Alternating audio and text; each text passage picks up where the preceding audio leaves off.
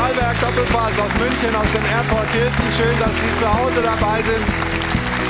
Unser Publikum hier ist bester Stimmung. Und der dritte Spieltag der Fußball-Bundesliga gibt uns natürlich auch jede Menge Vorlagen. Viele Themen, die wir heute besprechen wollen mit tollen Gästen. Der BVB zum Beispiel scheint noch nicht so richtig leistungsmäßig in der Saison angekommen zu sein. Terzic ist eher unglücklich und das Publikum war mit dem Unentschieden gegen Heidenheim alles andere als zufrieden. Da gab es ein Pfeifkonzert wie selten zuvor.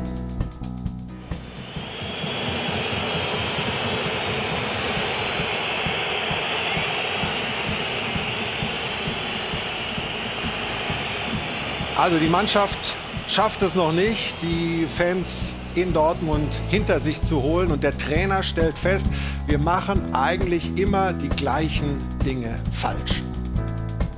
Unser Thema ist halt einfach, dass wir diese Spiele, die wir komplett im Griff haben, wo wir richtig guten Fußball zeigen, in ganz vielen Phasen, es nicht schaffen, wie ein Top-Team Top zu Ende zu spielen. Und das ist etwas, was, was einfach sehr frustrierend ist.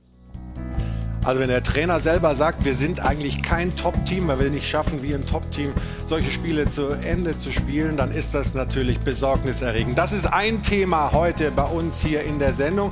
Aber dieses Unentschieden gegen Heidenheim hat eben auch einen Gewinner, wenn man so will, nämlich den ersten FC Heidenheim. Wir sind der Bundesliga endgültig angekommen, den ersten Punkt geholt und dieser besondere Aufsteiger, dieser Underdog ist heute auch ein großes Thema bei uns im Stahlwerk Doppelpass. Und natürlich schauen wir auch auf den FC Bayern München. Gestern der dritte Sieg, neun Punkte, alles in Ordnung, was so die reine Bilanz sportlich angeht. Aber natürlich haben wir diesen Deadline Day, diesen schwarzen Freitag auch noch im Kopf, als die Bayern es nicht geschafft haben, den Kader noch aufzufüllen. Thomas Tuchel sagt selbst, sie sind ein bisschen dünn. Und reicht dieser kleine, kleinste Kader der Bundesliga, um die großen Ziele zu erfüllen? Das wollen wir heute hier besprechen. Und unsere ersten Gäste sind schon unterwegs. Sie sind sozusagen oben und unten der Bundesliga. Zum einen der Präsident des FC Bayern und zum anderen, da sehen Sie ihn vorne rausmarschieren, der Vorstandsvorsitzende des 1. FC Heidenheim, Herbert Heiner und Holger Sambald. Hallo.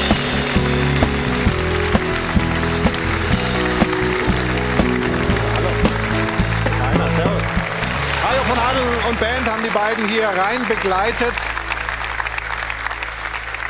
Herr Heiner, hätten Sie mal gedacht, dass Sie mit Heidenheim in einer Liga spielen?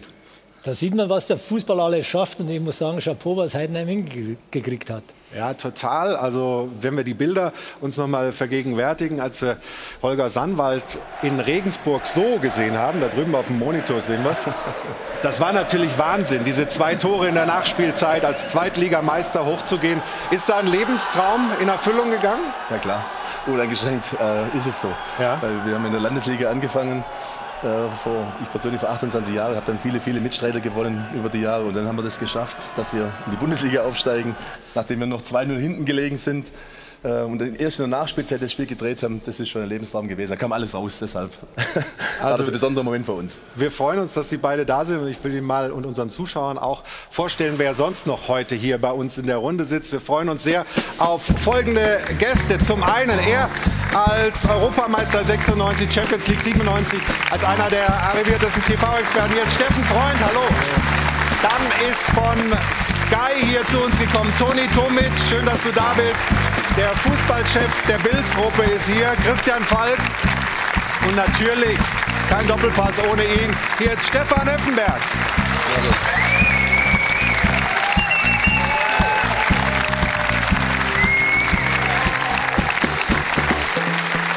Also das tut ihm gut haben wir so abgesprochen. Großer Applaus für unsere Runde. Freuen uns sehr auf zweieinhalb Stunden engagierte Diskussion über den Fußball. Und die erste Frage, die erste wirklich große Frage, die kommt von der Dame, die zum Glück mir so ein bisschen Last abnimmt. Ich muss also nicht alleine hier durch die Sendung führen, sondern sie ist heute an meiner Seite. Ich freue mich sehr, dass Ruth Hofmann hier ist und sie bringt jetzt die Frage der Woche. Sehr gerne. Hallo auch von mir. Dankeschön.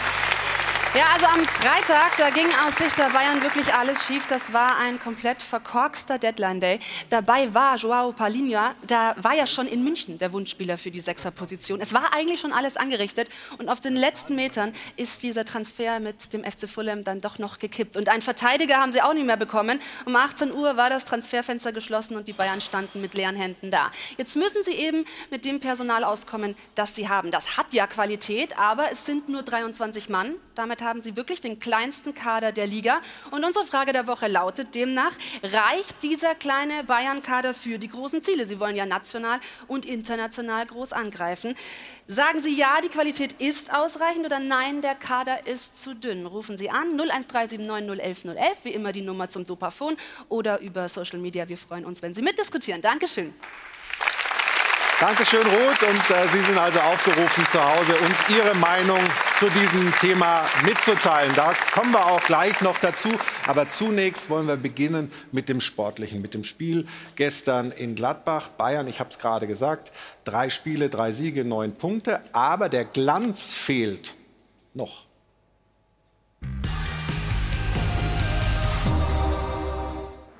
Vielleicht wirkten Trainer Tuchel und seine Spieler ja so besonders erleichtert, weil sie jetzt wussten, dieser FC Bayern kann auch Arbeitssiege. Denn am Rückstand, den Gladbachs Itakura nach Ecke wunderschön, aber auch total freistehend erzielen durfte, hatten die Bayern ziemlich lang zu kauen. Doch ihre Geduld zahlte sich aus. Der Chipball von Kimmich finalisiert vom formstarken Sané, der verdiente Ausgleich. Und als der spät eingewechselte Tell doch noch zum Sieg traf, war das Spiel beim sogenannten Angstgegner gedreht, ebenso verdient. Der erste Erfolg auf dem Bökelberg seit viereinhalb Jahren, der dritte Dreier im dritten Bundesligaspiel dieser Saison. Alles schön und gut, aber begeistern kann dieser FC Bayern nicht.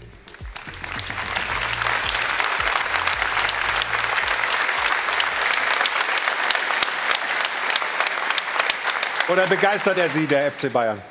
Also ich denke, wir haben jetzt, wie wir schon gehört haben, drei Spiele gemacht. Wir haben dreimal gewonnen. Das ist ein super Start. Da sind wir alle sehr zufrieden. Gerne.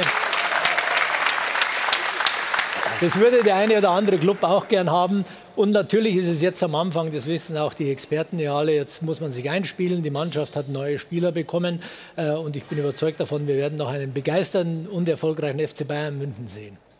Wie siehst du denn die momentane Leistung jetzt rein sportlich des FC Bayern, Stefan? Ja, man muss ja sagen, die drei Spiele, die sie bis jetzt gespielt haben in der Bundesliga, waren ja auch verdiente Siege. Also war ja nichts Glückliches dabei. Es war verdient. Der große Glanz ist noch nicht da, aber das, darum geht es gar nicht zum Start einer Saison. Wichtig am Start, zum Start einer Saison sind einfach diese Punkte schon zu ziehen. Das hat der, Bayern, äh, der FC Bayern gemacht.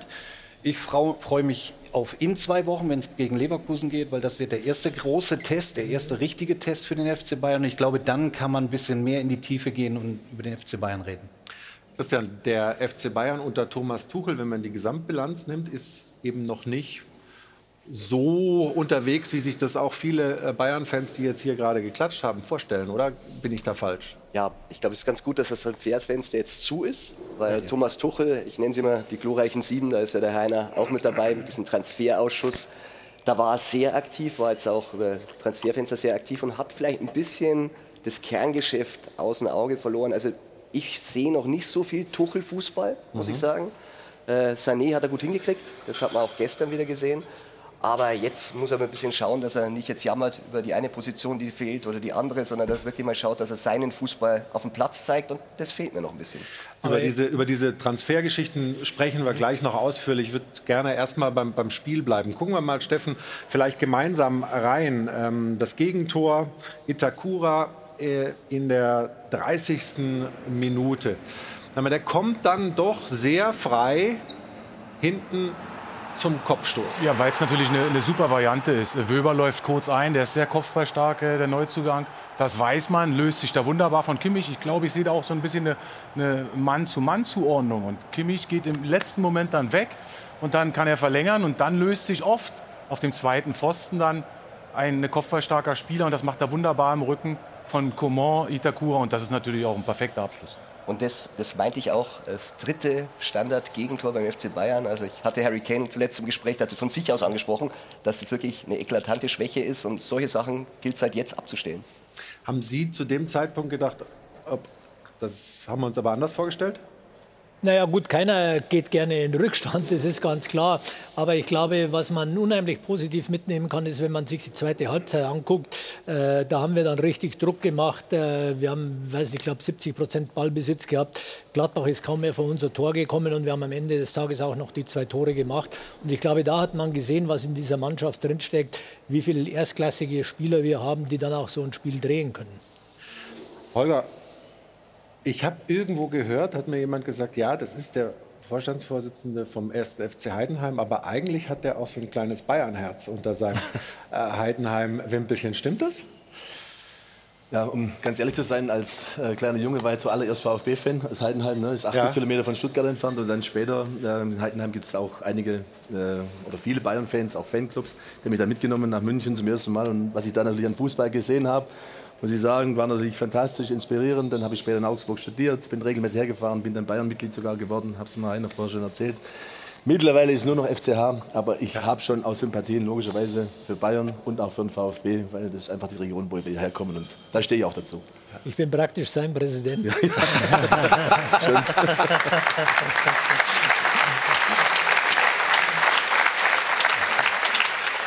Ich meine, Sie können ja auch Heidenheim-Mitglied werden, wenn Sie wollen. Das ist wahrscheinlich ja, oder, oder seid ihr schon voll? Also Heiner nehmen auf jeden Fall noch, also gar kein Problem. Wenn die so weitermachen, gerne.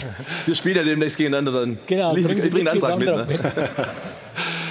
Toni, wenn wir so ein bisschen auf, auf die sportliche Leistung schauen, da fällt auf, in allen Spielen eigentlich ein Spieler besonders beeindruckend, dessen Schwankungen in der letzten Zeit ja auch oder in den letzten Jahren immer wieder Thema waren, Leroy Sané. Auch gestern ähm, eine, eine Chance äh, aus der 38. Minute. Der ist gut drauf, oder? Der ist momentan richtig gut drauf. Es gab mal eine Phase bei, äh, unter Julian Nagelsmann, da war er auch gut drauf, hat dann so ein bisschen diesen Touch, diesen Zug verloren. Ähm, war ja der Königstransfer vor zwei Jahren, vor zwei oder vor drei, weiß ich gar nicht, wann, wann war? Drei. Drei, gell? Vor drei Jahren. Und ja, insofern wartet man auch immer man so ein bisschen. Gesagt, ja, ja. Zeit vergeht so schnell. Ja. Deswegen wartet man halt noch immer, äh, dass er zündet. Und äh, ich glaube, er hat eine super Vorbereitung gemacht. Die Asienreise hat ihm gut mhm. getan. Ähm, denke, die Mannschaft hat sich auch gut eingespielt. Vielleicht noch mal ganz kurz äh, vorhin zu dieser äh, Geschichte unter Tuchel. Ich glaube schon, dass die Stabilität unter äh, Thomas Tuchel jetzt gerade in den drei Spielen sichtbar war. Denn vielleicht hätten sie gerade solche Spiele wie gegen Gladbach gestern in der vergangenen Saison aufgrund einer fehlenden Stabilität nach hinten sogar noch verloren oder, oder unentschieden gespielt oder noch ein Gegentor kassiert. Insofern, was Sie gerade eben gesagt haben, die zweite Halbzeit komplett dominiert, nichts mehr zugelassen. Das ist halt wichtig in solchen Spielen. Genau. Ich meine, natürlich äh, ist das Tor aus einer Standardsituation äh, gefallen, die man äh, versuchen muss zu verhindern. Aber wenn man dann das ganze Spiel gesehen hat und vor allem die zweite Halbzeit, wir haben ja unheimlich viel Druck gemacht, haben sehr offensiv gespielt und trotzdem nach hinten alles abgestimmt. Da war eine Ordnung da, das waren immer Gladbach. Das ist dann das 1 zu 1 schon. Ja, und das war zweite Hälfte, das war ähm, 58. Minute. Und Stefan, was uns oder dir eigentlich aufgefallen ist in unserer Vorbesprechung, ein ähnliches Muster wie Leverkusen gegen Gladbach letzte Woche Tore geschossen genau, hat. Genau, die, die, Gladbacher stehen ja extrem äh, kompakt hinten, halten die Abstände wirklich hervorragend. Und das sind genau die Bälle, die du dann spielen musst, diese Chipbälle. Ähm, das ist und wirkt einstudiert und äh, Schaka hat es letzte Woche auch gemacht mit Jonas Hofmann zusammen. Das sind die Bälle, wo du eben so eine Verteidigung denn aushebeln kannst und das haben sie da in der Situation auf jeden Fall perfekt gespielt. Und ganz gut zu sehen, also der linke Verteidiger in dem Moment war der Stürmer, Schwanchara der Neuzugang. Ja. Aber der hat doch da gar nichts zu suchen. Und dann löst er sich wunderbar im Rücken, weil es halt ein offensiv denkender Spieler ist und Sané geht wunderbar im Rücken weg. Und dann diese Qualität, diese Chipbites von Kimmich, da brauchen wir nicht drüber reden. Das ist Weltklasse. Kimmich wird oft schlecht oder sagen wir mal, negativ bewertet. Ist das aus deiner Sicht übertrieben oder wie siehst du denn seine Fähigkeiten in der Mannschaft oder in, als Fußballer? Ähm, der Trainer hat ja auch öfter gesagt, ich brauche noch einen anderen Sechser, einen anderen Typen. Wie, wie, was Mal ist, sehen, was, was, was, was ihr beide gleich sagt. Also ich sage nach wie vor, ist einer unserer besten Spieler in Deutschland Ich bin ganz klar der Meinung von Matthias Sammer, das ist einer dieser Führungsspieler, die wir brauchen, die wir nicht noch kaputt machen müssen. Jetzt ist natürlich dann die Konstellation Tuchel, Holding 6, was wird dann aus Kimmich, was wird aus Goretzka, was wird aus Gravenberg. Das ist alles eine Konstellation, die Thomas Tuchel jetzt ein bisschen unterfeuert und das kann negativ sein. Ich persönlich sehe nicht nur Stammspieler bei der Nationalmannschaft, sondern bei Bayern und dann muss man mit ihm reden. Ich kenne ihn auch als Holding 6. Der kann da spielen. Mhm. Absolut. Also kritisiert wird er ja eigentlich nur von Mario Basler. ähm, er ist ein herausragender Spieler, ein zentraler Spieler, der die Doppel-Sechs spielen kann, der kann aber auch die Holding-Sechs äh, spielen. Und ähm, Bayern München braucht ihn auf jeden Fall als eben diesen auch Führungsspieler und die Nationalmannschaft genauso. Also überhaupt keine Gehen Diskussion. diese Diskussionen an ihm vorbei?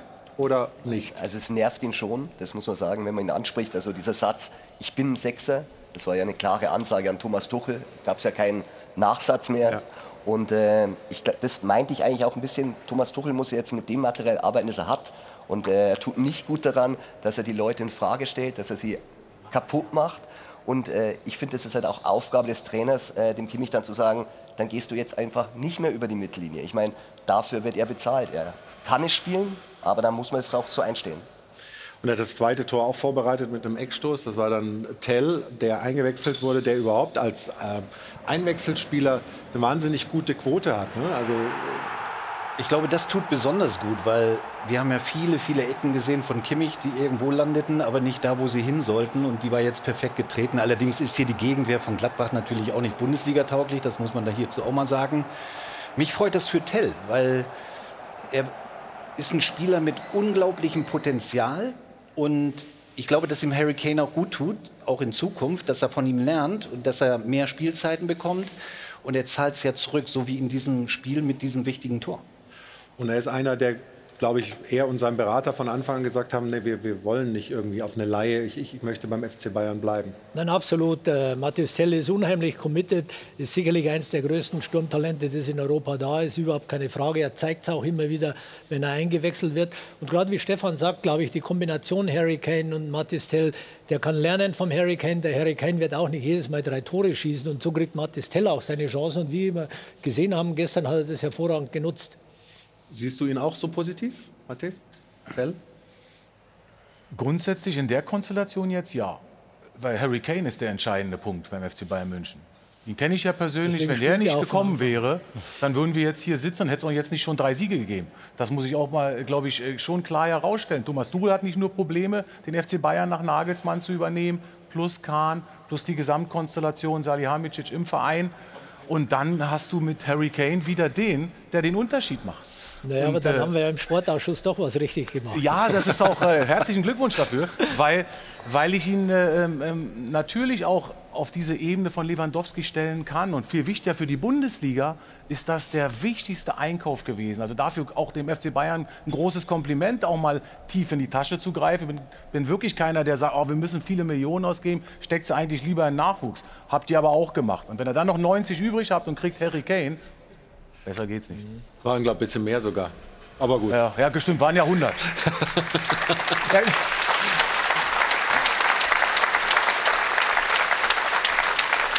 Ja, wir haben gerade über Jo Kimmich ja schon ein bisschen gesprochen, dass das alles nicht an ihm vorbeigeht. Ein anderer Spieler des FC Bayern München, über den sprechen wir nach der Pause, Leon Goretzka. Der war sehr enttäuscht dass er vom Bundestrainer, von Hansi Flick, nicht eingeladen wurde ähm, zu den Länderspielen, die jetzt anstehen gegen Japan und Frankreich. Auch gestern nach seiner Auswechslung war er nicht so richtig happy, wie seine Rolle ist, wie wir überhaupt die Situation rund um die deutsche Fußballnationalmannschaft bewerten. Matthias Sammer hat sich da in letzter Zeit sehr deutlich geäußert.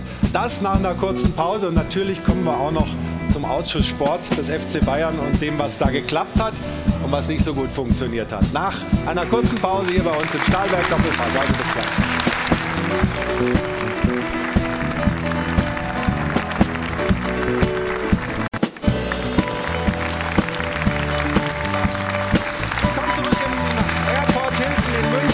Willkommen zurück zur nächsten Runde im Stahlwerk Doppelpass. Also ich habe es Ihnen gesagt, wir wollen auch über das Aufgebot von Hansi Flick sprechen. Natürlich auch vor allem über Spieler, die jetzt aussortiert wurden erstmal aussortiert wurden. Vor allem Leon Goretzka war da, glaube ich, persönlich sehr betroffen und Ruth wird uns dazu noch ein paar Infos liefern. Ruth, Ruth bitte. Ich bin hier genau gleich ja, in ja, deiner über Nähe, meiner Schulter. weil ich mich dann auch mal hier bei den Fans umhören möchte. Also Leon Goretzka war gestern nach seiner Auswechslung auch gar nicht zufrieden. Er ähm, hat zwar ja engagiert gespielt, aber nur 38 Prozent seiner Zweikämpfe gewonnen und stand dann auch im Spielaufbau so ein bisschen im Schatten von Kimmich. Also das hat ihm nicht entsprochen und generell schwierige Phase für ihn. Er ist also nicht nominiert worden für die Länderspiele gegen äh, Japan und Frankreich jetzt im September von Hansi Flick. Der greift da ziemlich hart durch, hat ja fünf prominente Namen nicht mitgenommen, unter anderem auch Timo Werner. Aber Leon Goretzka war sehr überrascht von dieser Entscheidung und auch wirklich sehr enttäuscht. Und Hansi Flick will sich eben nicht den Vorwurf gefallen lassen, er würde nicht nach Leistung aufstellen. Aber trifft es da vielleicht sogar den Falschen? Ich frage mal nach, am besten hier bei dir.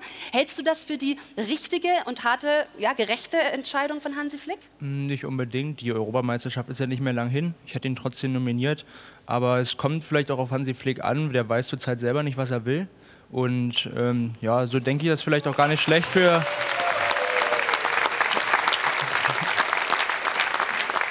so ist es vielleicht auch für Leon Goretzka gar nicht schlecht, mal zwei Wochen bis zum Freitagsspiel gegen Leverkusen in den Hintergrund zu rücken, in München mal mit Thomas Tuchel zu trainieren und da den klaren Kopf zu bekommen. Mhm, aber eigentlich sagst du, es trifft da den Falschen. Dann gebe ich das äh, weiter in die Runde. Ja, wie sehen es denn die Experten hier? Ähm, Steffen, fange ich mal mit dir an. Oder Stefan, magst du erst? Nee, mach du, Steffen. Ja? ja mach. Na gut, ihr beide entscheidet hier. Aber du bist doch Moderator, du musst das bestimmen.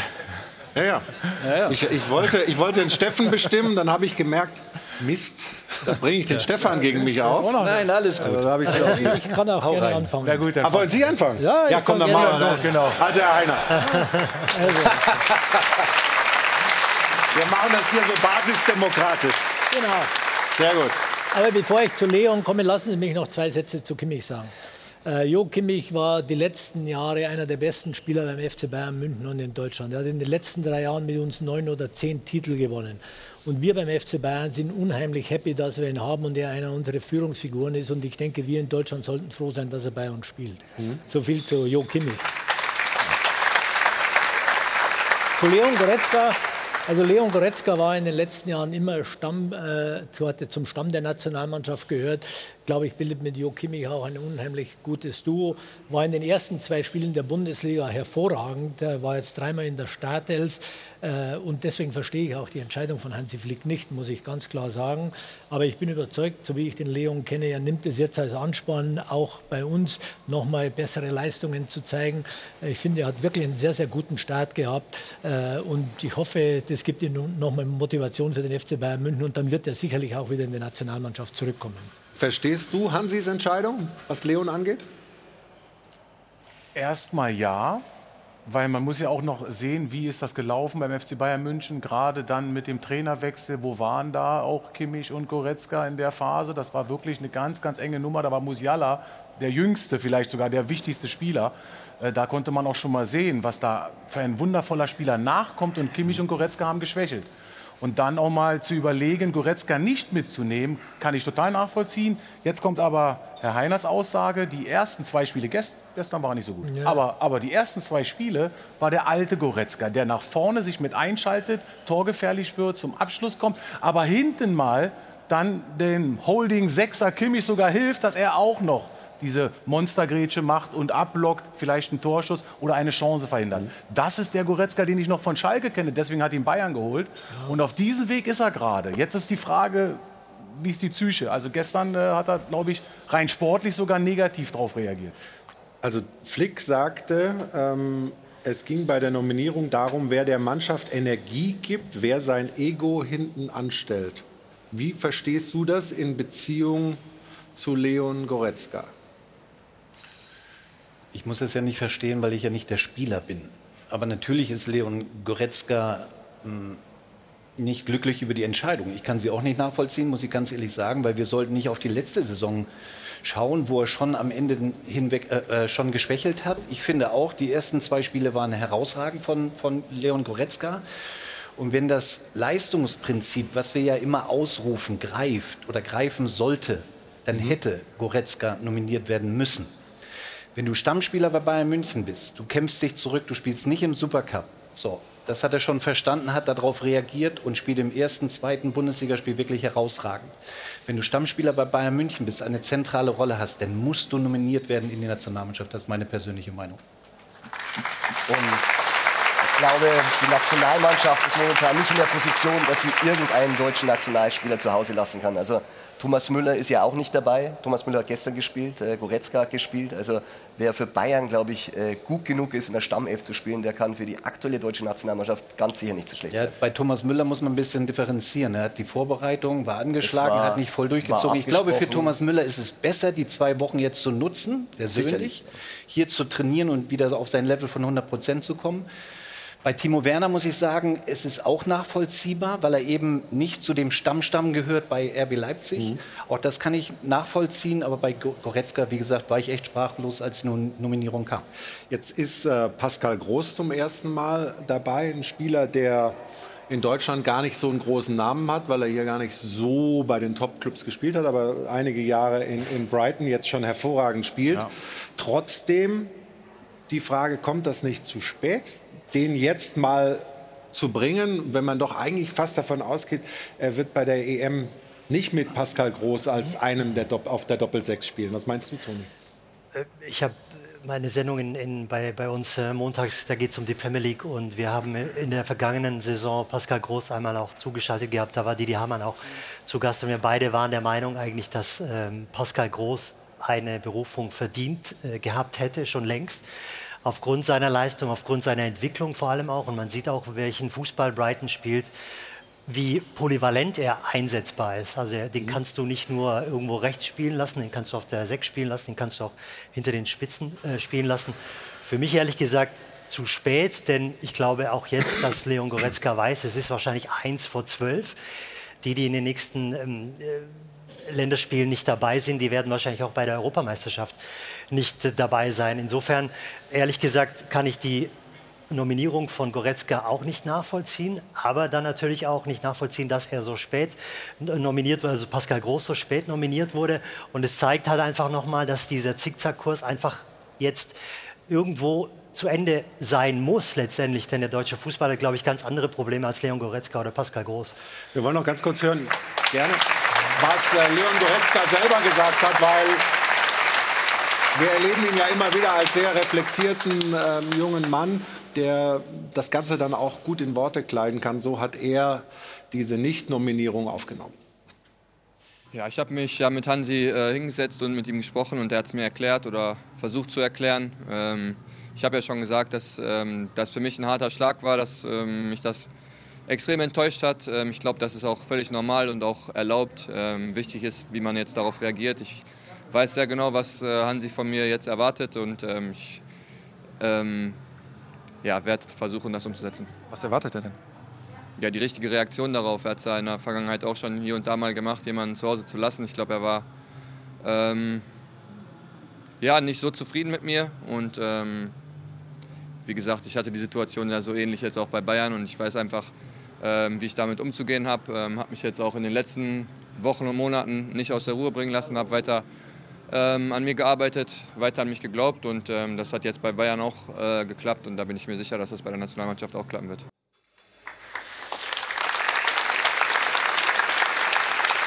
Holger, Toni hat gerade vom Zickzack-Kurs gesprochen. Wäre es nicht jetzt Zeit, dass die Nationalmannschaft mal ein Gerüst kriegt, was auch irgendwie so stabil dann auch spielt bis, bis zur Europameisterschaft? Ich sehe es ein bisschen anders, ähm, weil wenn, du hast ihn gerade beschrieben als sehr interessanten Spieler, der jetzt in England tolle Leistungen zeigt. Ja, wenn der Hansi Flick ihn jetzt nicht nominiert, wann soll er es denn machen? Also ich meine, er muss ja jetzt die Länderspiele nutzen, um Dinge auszuprobieren. Und dass, dass wir, jetzt, wir müssen auch jetzt mit unserer Formation gefunden haben. Er, er, wenn, wenn die Leistung von Leon Goretzka ja nicht so zufrieden war, er sprach von der Chemie, ne? vielleicht gab es auch gewisse Unruhe, dann darf man doch das jetzt ausprobieren. Dafür sind Testspiele da. Ich weiß, dass in der Nationalmannschaft logischerweise immer ein riesen Fokus drauf ist, dass auch diskutiert wird, alles ganz normal. Aber ich finde, äh, er hat alles, jedes Recht, äh, auszuprobieren, was er denkt, was richtig ist, weil wir wollen die beste Mannschaft haben die dann idealerweise in Deutschland Europameister wird, weil das ist eine Riesenchance für uns. Aber wie lange kann man denn ausprobieren? Also das ist ja, also es hieß schon ähm, ja. nach, nach der, am Ende der letzten Länderspielsaison hieß es in den September-Länderspielen da ist die Experimentierphase darf ich, darf ich, darf dann vorbei. Eins, eins Florian. ich weiß noch gut, äh, vor der WM 2006, äh, Jürgen Klinsmann, 3 Niederlage gegen Italien. Da wollten alle einen neuen Bundestrainer haben, da hat er auch viel ausprobiert und die WM haben alle noch in guter Erinnerung, was sie für eine gespielt haben. Er muss es jetzt machen, finde ich, und das ist völlig okay für mich. Ja gut, aber, aber also hier muss man, hier muss man, glaube ich, schon auch wieder differenzieren, weil jetzt haben wir mittlerweile drei Turniere gespielt, WM, EM. Und du hast ja schon eine Tendenz gesehen. Also ich glaube, dass die Zuschauer in Deutschland es nicht mehr wirklich verstehen, dass permanent ausprobiert äh, wird auf dem Weg zur EM im eigenen Hand, äh, Land, wo du ja eine Euphorie entfachen willst. Und wie kannst du das? Durch, durch Spiele, die du gut spielst, die du dann auch vielleicht gewinnst.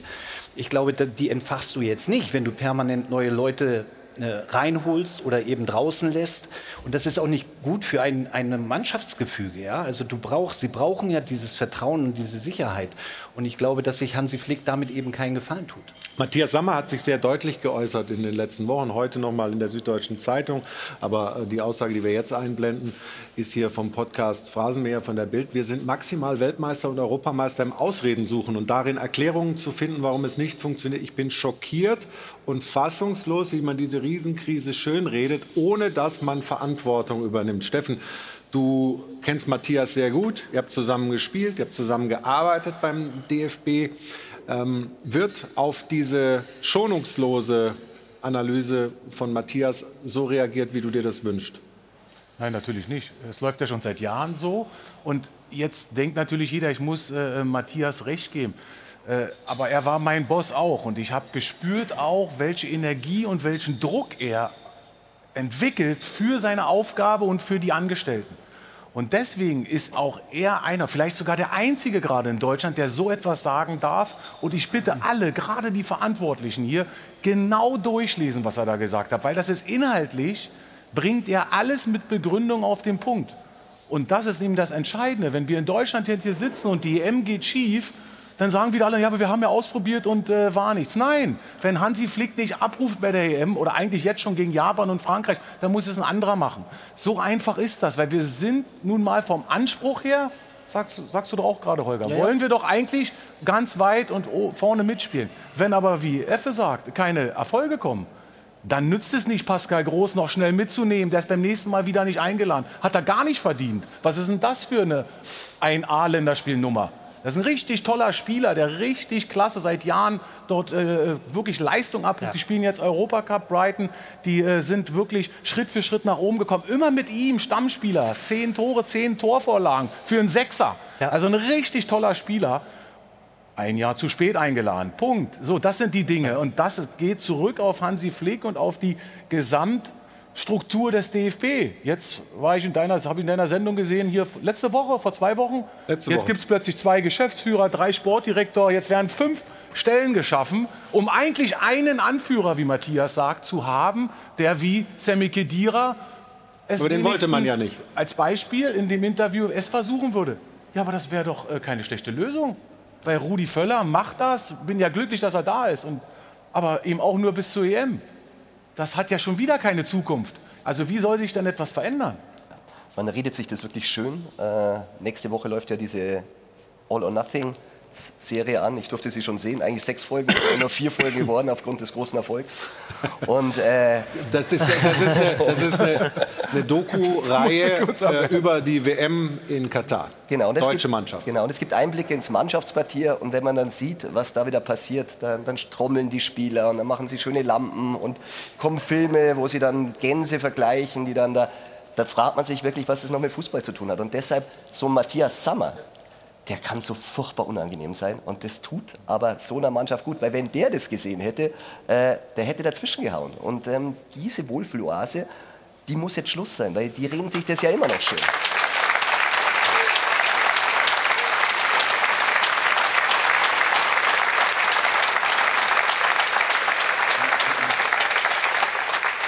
vielleicht noch äh, zu dem, was Steffen Freund gerade gesagt hat. Ich stimme dem voll zu. Aber ich glaube, es geht bei dem DFB und dem deutschen Fußball nicht nur um einzelne Personen, sondern muss auch an die Strukturen ran und darüber nachdenken, warum haben wir denn die letzten drei äh, großen Turniere so schlecht abgeschnitten? Warum haben wir denn keine Mittelstürmer mehr in Deutschland? Was muss ich im Jugend- und im Nachwuchsfußball machen, um da wieder hinzukommen? Und Fakt ist, dass der deutsche Fußball, zumindest die Nationalmannschaft äh, und wie wir äh, abschneiden, deutlich schlechter dasteht als das, was wir selber glauben und wie es in, äh, bei uns auch äh, besprochen wird. Herr Heiner, das ist unbestritten, aber vielleicht darf ich kurz aus meiner Erinnerung Geschichte erzählen. 2004, Europameisterschaft in Portugal, da war ich noch als Fan im Stadion, habe uns damals ausscheiden sehen gegen die tschechische B11 mhm. im letzten äh, Gruppenspiel. Und ähm, mit Rudi Völler als Nationaltrainer, der zwei Jahre davor äh, Vize-Weltmeister wurde. Und wir hatten die ähnliche Situation, nämlich zwei Jahre später eine Weltmeisterschaft im eigenen Land. Mhm. Ähm, jetzt haben wir ein Jahr später eine EM. Und dann kam Jürgen Klinsmann. Und äh, wir haben die gleichen Themen diskutiert, Nachwuchs. Und das ist alles berechtigt. Und was Matthias Sammer sagt, er darf sowieso alles sagen. Das ist einer der größten, die wir im deutschen Fußball haben. Keine Frage. Ähm, aber ich glaube, dass es notwendig ist, dass wir alle ähm, die Diskussion durchführen dürfen, aber am Ende des Tages sagen, okay, Hansi Flick ist unser Bundestrainer, jetzt alle folgen wir ihm, er muss jetzt liefern, keine Frage. Wir brauchen eine Aufbruchstimmung, äh, darf Sachen ausprobieren. Die Fans dürfen nicht gleich, wenn der erste Fehlpass kommt im Stadion, pfeifen. Wir stehen wie, wie, wie, wie ja, alle miteinander. Das, das, geht schon. Ich glaube, dass das geht. So geht es in Heidenheim. Ja, von, weil, mir weil, aus. Aber weil, weil, weil da dann Holger Sandwald sagt, Frank Schmidt ist mein Trainer, egal was passiert so ungefähr. Aber Herr Sandwald, ob, ob man das so, so, übertragen kann, weiß ich nicht. Aber ich weiß nur eins: Diese Stimmung, die wir damals 2006 im Land dann hatten, in den Stadien, als die Mannschaft unterstützt wurde, wenn wir alles zu reden, da seid auch ihr als Medienvertreter alle gefordert zu sagen, nicht wie in Katar schon im Vorfeld alles schlecht äh, zu machen. Keine Schuldzuweisung jetzt an, an, die Medien, aber ich sage nur, wir müssen alle gemeinsam einen Strang ziehen und das zu einem Fest machen. Und dann werden die Spieler auch spüren, hey, die Fans stehen hinter uns, wir, wir, wir haben die bedingungslose Unterstützung, die werden nach vorne gehen und mit anderen Es geht ja immer darum, was, was war jetzt da das das Huhn oder das Ei, ich werfe auch gleich rein. Also muss der Funke von der Mannschaft kommen, sozusagen, von, von, oder, oder, oder, oder, müssen die Medien und die Fans jetzt irgendwie die, die Nationalmannschaft zum, zum Siegen tragen? Na, ich glaube schon, dass ein Unterschied ist. Damals 2000 und 2004, als wir so schlecht bei den Europameisterschaften abgeschnitten haben, dann wurden ja die Leistungszentren gegründet in Deutschland. Dann hat man sich hingesetzt und hat gesagt, was müssen wir denn anders machen? Und das ist, was ich vorher angesprochen habe, was mir noch fehlt. Es wird nicht allein damit reichen, den äh, Bundestrainer auszutauschen oder einen anderen zu holen. Es muss schon grundlegender darüber ja, aber, aber ein Bundestrainer gibt schon die Richtung vor. Also ein Bundestrainer gibt die Richtung vor. Mit einer Nominierung oder Nicht-Nominierung. Ich verstehe auch überhaupt nicht, warum diese Doku jetzt reinkommt. Ja, guter Zeitpunkt. Ja, ja also erstmal der Zeitpunkt ist eine Katastrophe, finde ich. Dann nach einer WM, die gespielt wurde im Katar, darüber eine Doku zu drehen und die jetzt zu bringen, ist auch kontraproduktiv. Also, und ich denke schon, dass ein äh, äh, Bundestrainer dafür hauptverantwortlich ist, auch eine Euphorie zu entfachen. Und dann kommen die Spieler, die verpflichtet sind, auf dem Platz ihr Herz zu lassen, alles an den Tag zu legen, die Leidenschaft, sodass ich auch wieder gerne einschalte. Ich tue es zurzeit nicht gerne. Ähm, und es muss wieder Spaß machen. Und das Gefühl habe ich ein, einfach nicht. Und dafür ist ein Bundestrainer hauptverantwortlich. Da bin ja, ich ganz, ganz bei Stefan. Und was in dieser Doku auch zu sehen ist, ist, und das spricht Sie ja an, mit den Medien und die Fans. Also Hansi Flick sagt dann von der Mannschaft, in Deutschland sind alle gegen uns.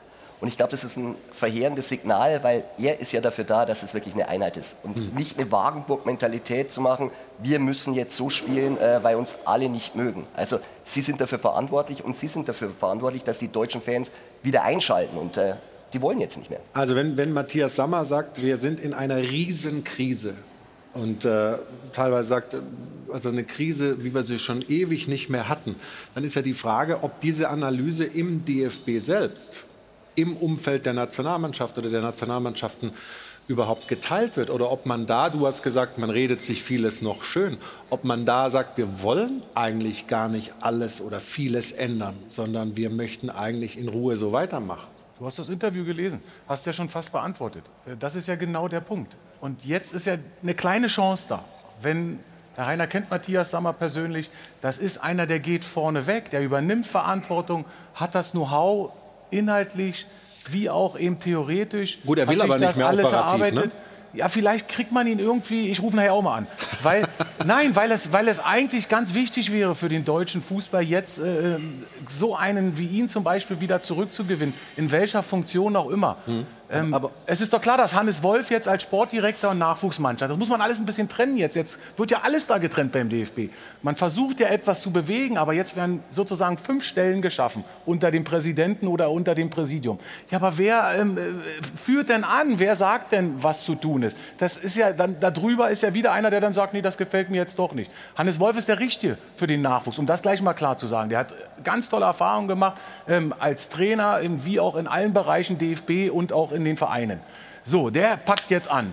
Und dann kommen schnell wieder Leute und sagen, okay, ist vielleicht nicht der Richtige. Aber das ist der erste richtige Schritt. Und jetzt ist aber ganz wichtig, was wird aus Rudi Völlers äh, Position? Da bin ich eben bei Matthias. Da muss unbedingt jemand sein, der die Menschen begeistert, der spürt, was da passiert und der eben auch klar sagt, wo es lang geht. Weil wenn es die, dann diese Doppel- und Dreifachspitzen gibt, das wissen wir aus Erfahrung, dann wird es äh, sehr, sehr schwierig. Und dann reden wir alle nur drüber. So wie bisher. Es bleibt doch aber immer alles so. Hm. Ja. Holger wollte da noch. Ja, ja ich, mein, Steffen, du weißt, mein, Matthias Sammer als großer Dortmunder Ex-Spieler ist Berater von, vom, vom BVB. Ake ja. Watzke ist einer der entscheidenden Leute, die wir im ja. deutschen Fußball haben. Ich glaube, Sie haben nicht schon miteinander gesprochen und hat ihn gefragt, also wenn es der Matthias Sammer machen wollte. Hat er ja also, gesagt in dem Interview, hat er selber einen Schreck bekommen, dass er äh, in der Taskforce, also, äh, die sich um alles kümmern soll, dass der DFB aber eine eigene Taskforce hat. Und da, da sieht man dann schon mal, dann gibt es da äh, eben eine Gruppe, da gibt es eine Gruppe, dann kommen die Medien dazu, haben wir hm. ja auch hier dabei. Jeder hat so irgendwo seine Meinung dazu. Nur wir entfernen uns ja immer davon, Leute wie Sammer, Kimmich eher mal zu stärken. Hm. Mal zu sagen, wäre das nicht gut? Das meine ich ja. Und auch mal von der geschäftsführenden Seite, weil es ist doch klar, dass es um Geld geht, dass man den Verein führen muss und dass es nicht nur um Sportliche geht. Klar. Also lass uns Aber wenn das Sportliche kränkelt wie jetzt, dann muss man genau da ansetzen. Lass uns äh, da gleich weiter ansetzen. Wir sind ja gerade Matthias Sammers Funktion, Aki Watzkes Funktion bei Borussia Dortmund besprochen worden oder angesprochen worden. Wir wollen gleich ähm, über Borussia Dortmund auch sprechen. Die sind nicht so rund in die Saison gestartet wie der FC Bayern München. Jetzt gibt es eine kurze Unterbrechung, ein paar Informationen von unserem Sportwettpartner und dann machen wir weiter mit dem BVB.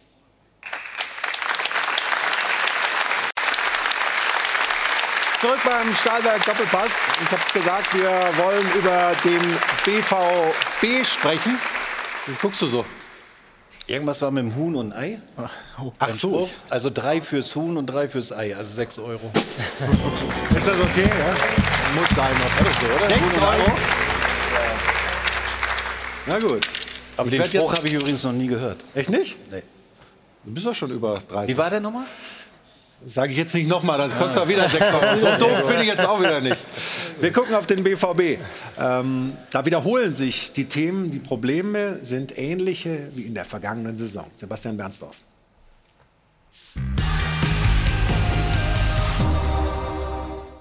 Ein derart gellendes Pfeifkonzert von den eigenen Fans haben sich die Schwarz-Gelben schon seit Ewigkeiten nicht mehr anhören müssen. Und Edin Terzic war total bedient. Zu wissen, was falsch läuft und es doch nicht ändern zu können, ist schlimmer für einen Trainer als Ahnungslosigkeit. Zum wiederholten Mal hat seine Mannschaft ein Spiel aus der Hand gegeben, das es voll unter Kontrolle hatte. Eine scheinbar ungefährdete 2-0 Pausenführung gegen Aufsteiger Heidenheim. Und Déjà-vu, der Bruch nach Seitenwechsel, der den Gästen den ersten Bundesliga-Punktgewinn in ihrer Vereinsgeschichte bescherte. Kann das wirklich wahr sein? Das dämliche Foul von Stürmer Aller, Höhepunkt der Dortmunder Disziplinlosigkeit und Fahrlässigkeit. Die zwei Gegentore hätte der BVB übrigens verkraftet, wenn ja, wenn er seine Chancen besser genutzt hätte. Unterm Strich ein beschämendes 2 zu 2. 2 zu 2 zu Hause. So hieß es ja auch am letzten Spieltag der vergangenen Saison, als Dortmund doch noch die Meisterschaft vergeigte. Doch von den Rängen kam ausschließlich Zuspruch und Trost. Zum Auftakt dieser Saison waren Terzic und Co. noch einmal mit einem blauen Auge davongekommen, weil Malen irgendwie einen Ball gegen die Kölner reinmurmelte. Und sie wussten es alle. Das zweite blaue Auge holten sie sich in Bochum, als wiederum Malen noch der Ausgleich gelang. Und auch diesmal kam von den Rängen nur Aufmunterndes. Doch jetzt haben die BVB-Fans die Faxen dicke, immer der gleiche Mist. Ihre Wut ist groß, die Zweifel wachsen und sie fragen sich, kriegt Terzic mit dieser Mannschaft noch die Kurve?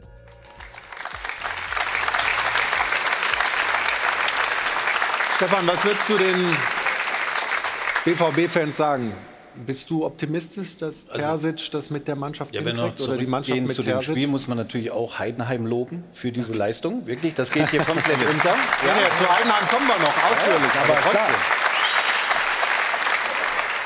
Bei Dortmund ist es halt schade und irgendwie auch traurig, weil das sich oft wiederholt. Und wir reden jetzt nicht die ersten drei Spiele waren alle ein bisschen zäh, schwierig für die Dortmunder, wo du eigentlich denkst, das ist ein Auftaktprogramm, da holen wir neun Punkte. Ich glaube, das ist auch der eigene Anspruch. Mhm. Wenn wir jetzt in die letzte Saison zurückgehen, Spiele wie gegen Schalke, wie gegen äh, Stuttgart oder Werder Bremen, wo man zwar nur führt, das Spiel noch verliert, genau da fängt ja die, die Meisterschaft fängt ja jetzt schon an. Und nachher reden sie wieder am 28. Spieltag, oh, hätten wir da die zwei Punkte mehr oder hätten wir das mhm. Spiel doch noch gewonnen. Damit fängt das an.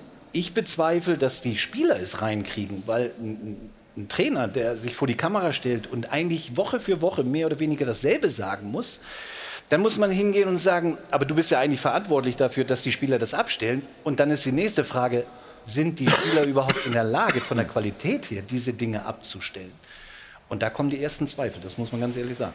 Wir hören mal, was er gesagt hat, was er vor den ja. Kameras gesagt hat zu dieser Leistung seiner Mannschaft was uns in den letzten Jahren immer wieder gefehlt hat.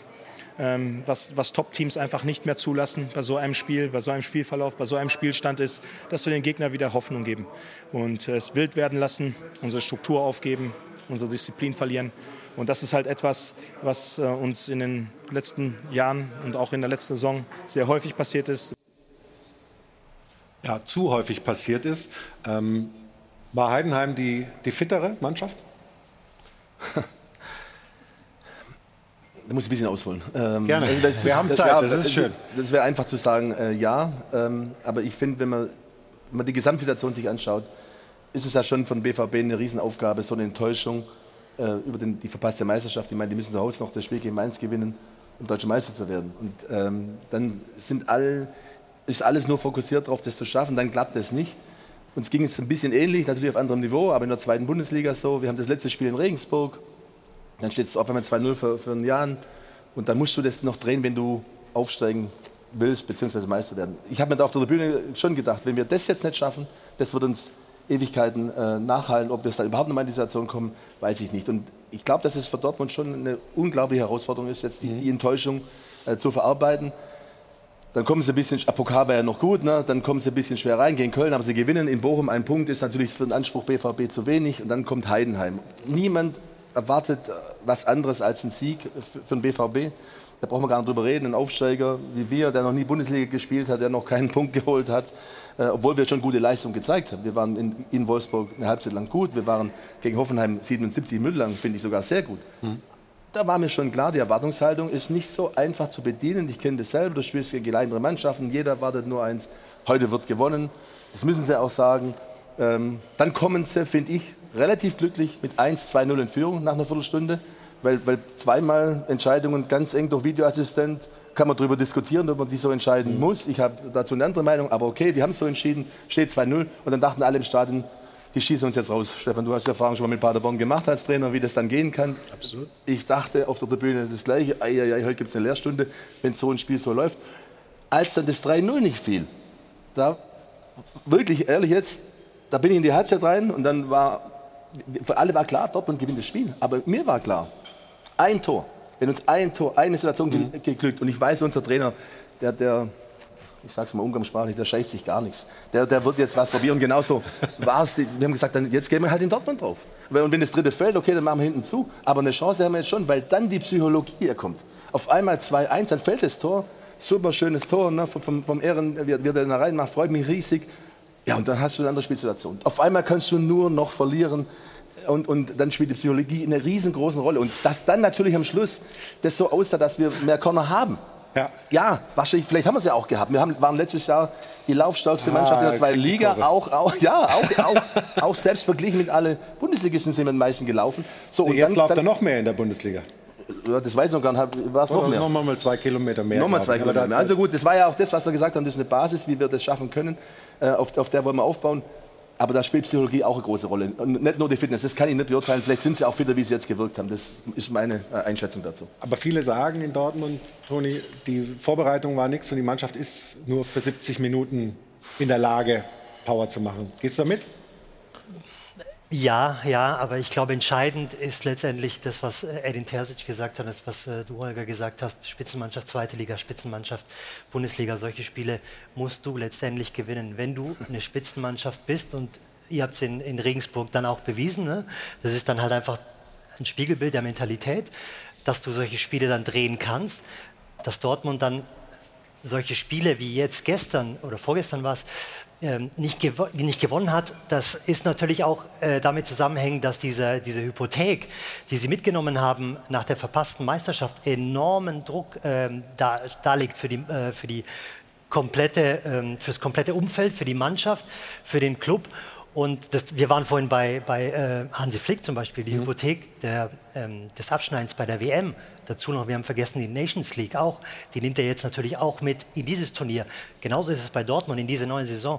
Das hat sich festgebrannt im Unterbewusstsein. Ja, aber wenn wir jetzt noch mal, wir gucken ja. uns ja gleich mal die Gegentore an, also was das für haarsträubende Fehler sind. Das hat ja nichts mit einer Fitness zu tun. Also wenn du als, nee, komm, wenn du als angebliche Spitzenmannschaft 2-0 führst und so haben wir das früher runtergespielt, ihr auch, dann hast du den Gegner In der Erinnerung habt ihr dann alles äh, immer Du hast sie kontrolliert. Auch mal verloren. Du, lass mich bitte ausreden. Guck mal, das 2-1. Nein, ich gucke jetzt nicht. Aber, aber Sie schauen zu Hause. ein schönes Tor, hast du ja schon gesagt. War ja ein schönes, schönes Nein, dieser Fehlpass einfach. Ja, guck also, mal, da war er gerade. Eigentlich in der Vorwärtsbewegung bist, dann natürlich hinten aufmachst, weil du nachrückst und genau die Lücke ist dann offen. Trifft dann natürlich perfekt.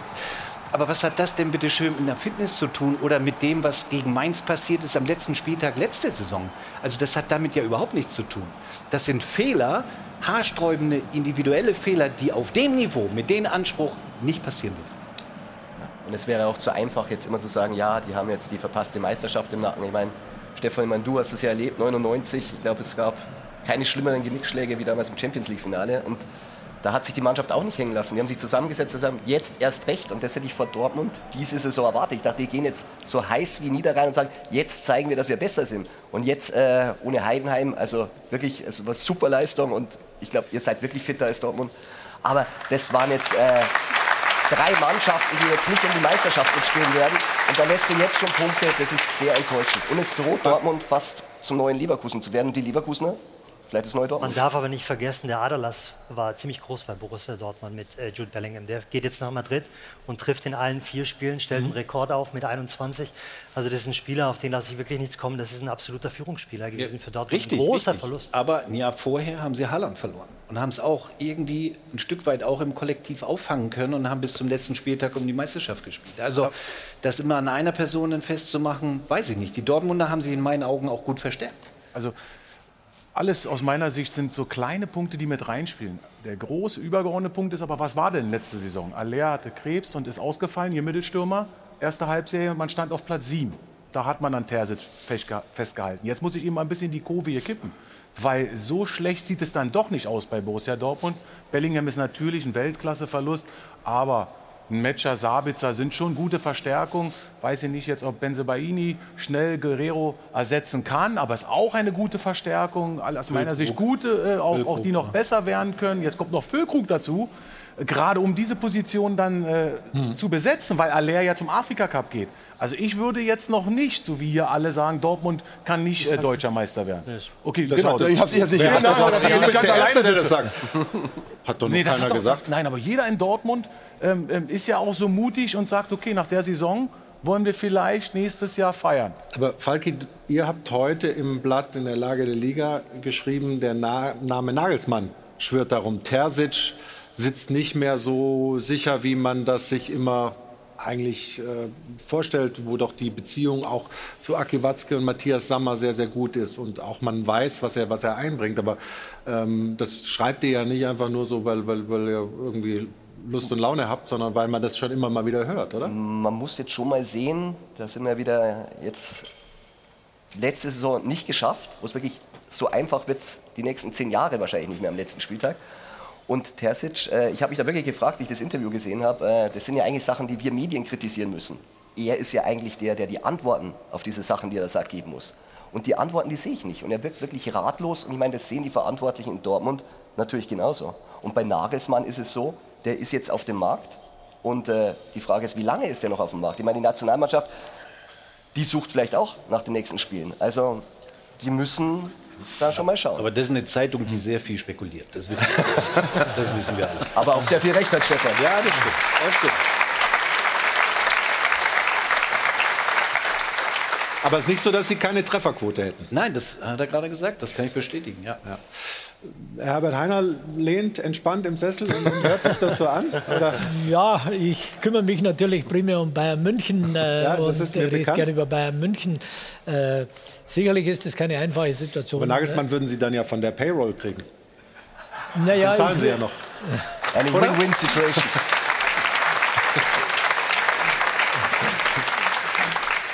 Also zunächst mal bin ich der Meinung, dass der Julian Nagelsmann ein sehr guter Trainer ist und der gehört auch wieder in den deutschen Fußball zurück. Und insofern würde ich es ihm wünschen, dass er schnell wieder eine Stelle äh, bekommt, denn es wird sicherlich weder für ihn noch für die Bundesliga besser sein, wenn er jetzt ein Jahr oder zwei Jahre äh, draußen ist. Aber was ich noch sagen wollte, das ist natürlich keine einfache Situation äh, für Dortmund. Und gerade ihr wisst ja, dass so eine Mannschaft ein unheimlich sensibles äh, Gefüge ist, wie schnell das auch zerbrechen kann.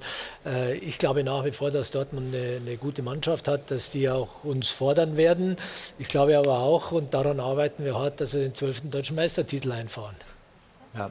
Also wir machen, wir machen eine kurze Unterbrechung, ähm, sprechen gleich weiter. Natürlich über Heidenheim. Äh, erster Punkt in der Bundesliga ist äh, einkassiert und da sollen ja noch viele kommen. Und wie sie das geschafft haben, diesen Weg zu gehen von der Landesliga bis hoch in die Eliteklasse, wollen wir mit Holger Sandwald besprechen. Natürlich schauen wir auch noch auf den Deadline Day der Bayern äh, und dann noch viele andere Themen. Es lohnt sich also dran zu bleiben bei uns beim Stahlwerk Doppelpass. Bis gleich.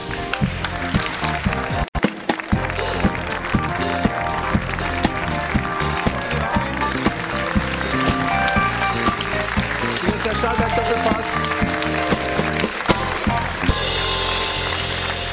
Hajo von Hadeln und Band unterhalten uns immer in der Pause. Und jetzt kommen wir zu einer Szene, zu, wir haben mal gesagt, zur Szene des Spieltags. Die passt ganz gut zu dem Mann, der neben mir sitzt, zu Holger Sandwald.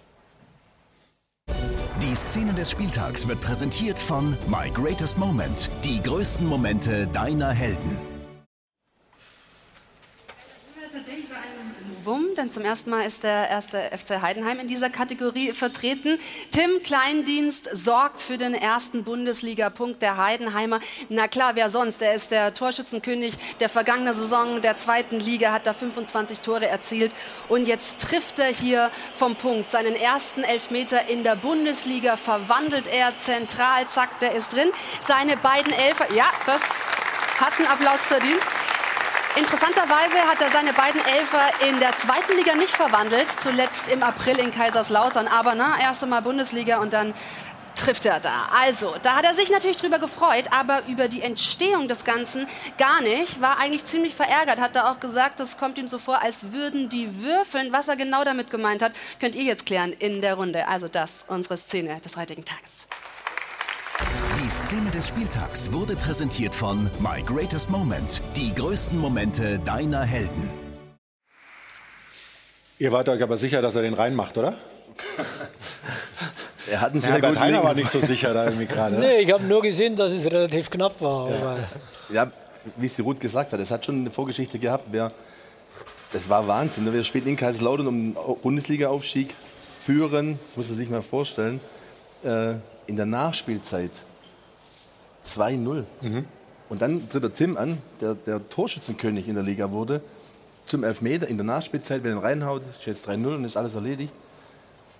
Er, er, schießt den Ball an Pfosten, in der direkten Situation danach fällt es 2-1 und dann machen die noch in der Nachspielzeit 2-2.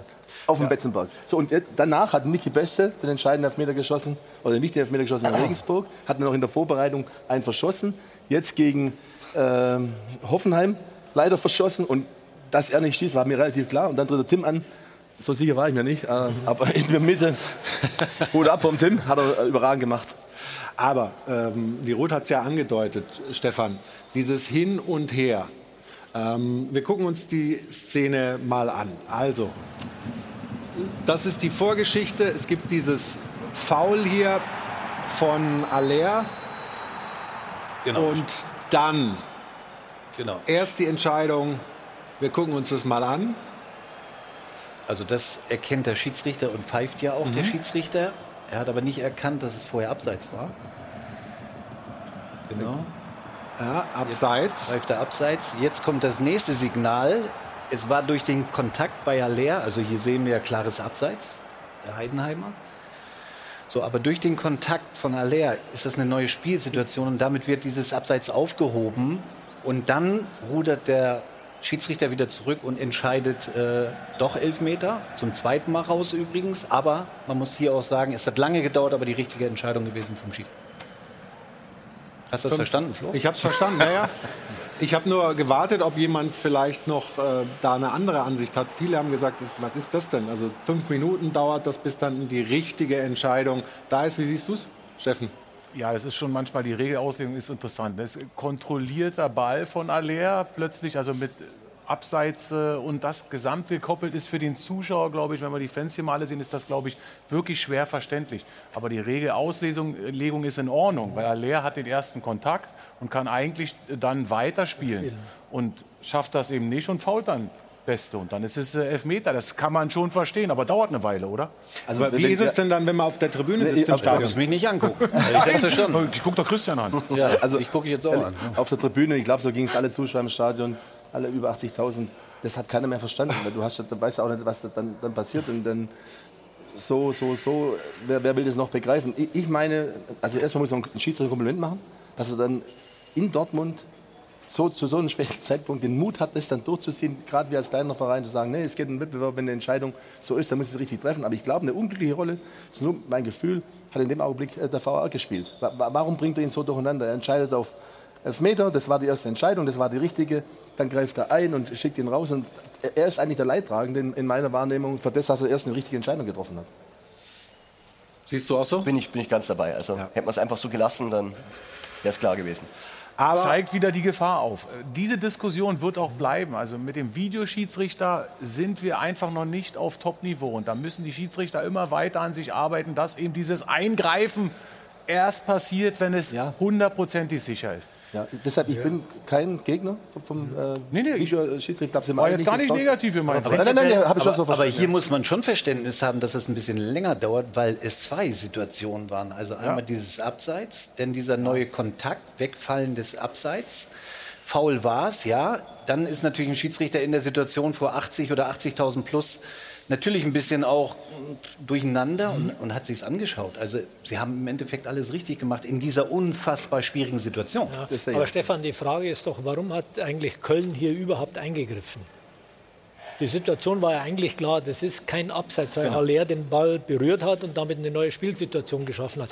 Der, Schiedsrichter ist eigentlich der Leidtragende in ja. dem Fall. Aber warum hat Köln überhaupt eingegriffen? Das ist, was ich nicht ganz verstehe. Weil zu viele Situationen in beim realen Spielverlauf in diesen zwei, drei Sekunden zu, zusammenkam. Ja, der Schiri hat die, äh, der Linienrichter hat die Fahne hoch.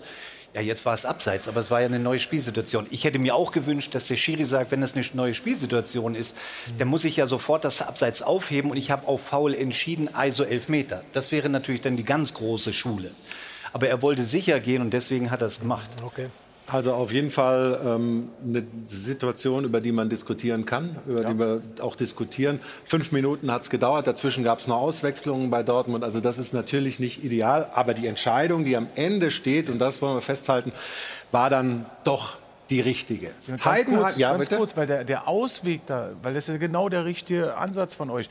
Der VAR in Köln muss auch in dem Moment erstmal ein bisschen länger draufschauen und warten und dem Schiedsrichter nur sagen, warte Moment, deine, deine Entscheidung, Schiedsrichter steht, warte mal kurz, ich muss mir das anschauen. Das heißt ja noch nicht, dass er eingreift. Also man muss einfach dann dem Schiedsrichter die Sicherheit geben, warte einen Moment, auch wenn es schwierig ist, äh, vor 80.000, keine Frage, aber nicht eingreifen direkt. Kommen wir zum ersten FC Heidenheim.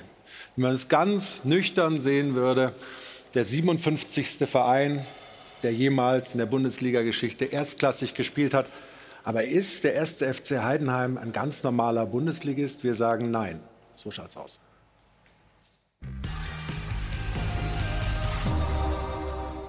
Es war einmal ein Fußballmärchen, das wurde im Mai 2023 wahr. Kein gallisches, sondern ein schwäbisches Dorf erkämpft sich den Aufstieg in die erste Bundesliga. Natürlich ist Heidenheim kein richtiges Dorf, aber zwei Typen wie Asterix und Obelix, die gibt es. Man nennt sie im Schwäbischen Frank Schmidt und Holger Sandwald. So schaut's aus. Frank Schmidt ist wahrscheinlich noch kultiger als Asterix und nicht nur unkaputtbar, sondern auch unentlassbar. Bald wird er noch länger beim gleichen Verein sein als der ewige Volker Finke, 16 Jahre plus X. Frank Schmidt, der neue Superveteran des deutschen Fußballs. Und dieser Rekord ist ihm sowas von egal. Der erste Bundesligasieg seiner Mannschaft wäre ihm tausendmal lieber. So schaut's aus. Spätestens seit diesem Wochenende steht fest, Heidenheim ist nicht in die Liga gekommen, um den Etablierten nur zum Sieg zu gratulieren. Im Gegenteil. Heidenheim ist zwar finanziell nicht auf Rosen gebettet, für einen Kane kannst du dreimal den ganzen Heidenheimer Kader kaufen und den gesamten Trainerstab noch dazu. Und trotzdem ist Heidenheim konkurrenzfähig in der Bundesliga. Und wie geht das? Solide schwäbische Haushaltsführung à la Sandwald. Da dreh ich einfach jeden Euro zehnmal um, neuter zehnmal mehr wert. So schaut's aus. Holger Sandwald sorgt seit fast 30 Jahren dafür, dass in Heidenheim das Geld sinnvoll investiert wird. Gegen ihn ist Frank Schmidt sozusagen ein Neuling im Club. In Sandwalds Ära stieg der Verein von der Landesliga bis in die Bundesliga auf. Jetzt fehlt wie gesagt nur noch der erste Erstligadreier. Dann könnte das Heidenheimer Fußballmärchen tatsächlich sogar noch eine Fortsetzung erleben. So schaut's aus.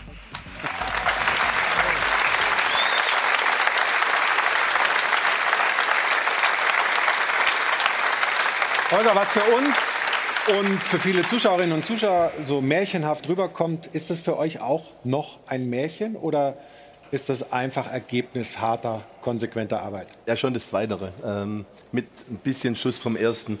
Äh, weil wir wissen ja, was wir getan haben die ganzen Jahre. Über Jahrzehnte hinweg haben wir Schritt für Schritt uns das alles erarbeitet, haben gar nichts geschenkt bekommen. Wir sind im knallharten Wettbewerb. Niemand hat gesagt, so, ihr seid ähm, so nett und so lieb und ich würde mal gerne in der Bundesliga sehen, sondern wir mussten uns ja durchsetzen, durch alle Spielklassen hinweg durch. Aber da muss man sich dann schon zwingen, dass wir jetzt in der Bundesliga sogar angekommen sind. Aber ich glaube, wir haben es uns verdient.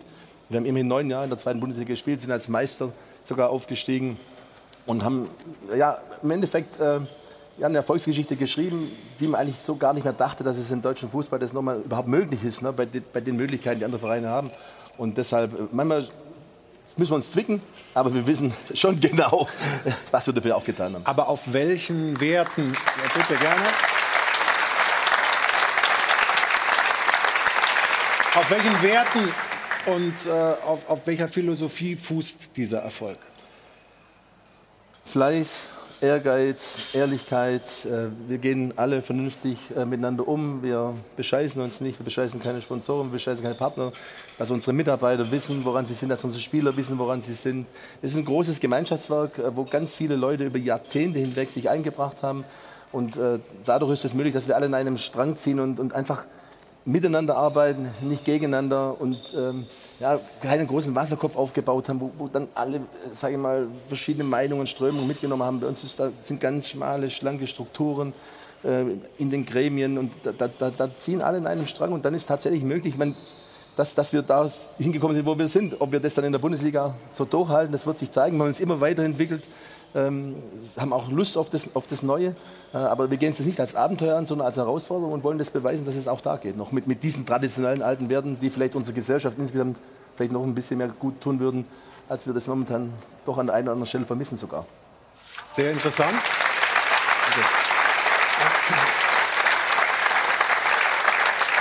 Frank Schmidt, wir haben es ja gerade in dem Beitrag auch gehört, wird bald Volker Finke als dienstältesten Trainer ablösen. Als der angefangen hat, hast du ihn überredet, mach's mal zwei Wochen. Und dann ging es relativ schnell, dass klar war, das ist der Mann, mit dem wir den Weg weitergehen. Also erstmal hieß es, mach mal für zwei Wochen, spring ein. Also, wir waren in der Oberliga und es gab die Möglichkeit, weil die ersten vier in dem Jahr konnten sich qualifizieren für die neue Regionalliga.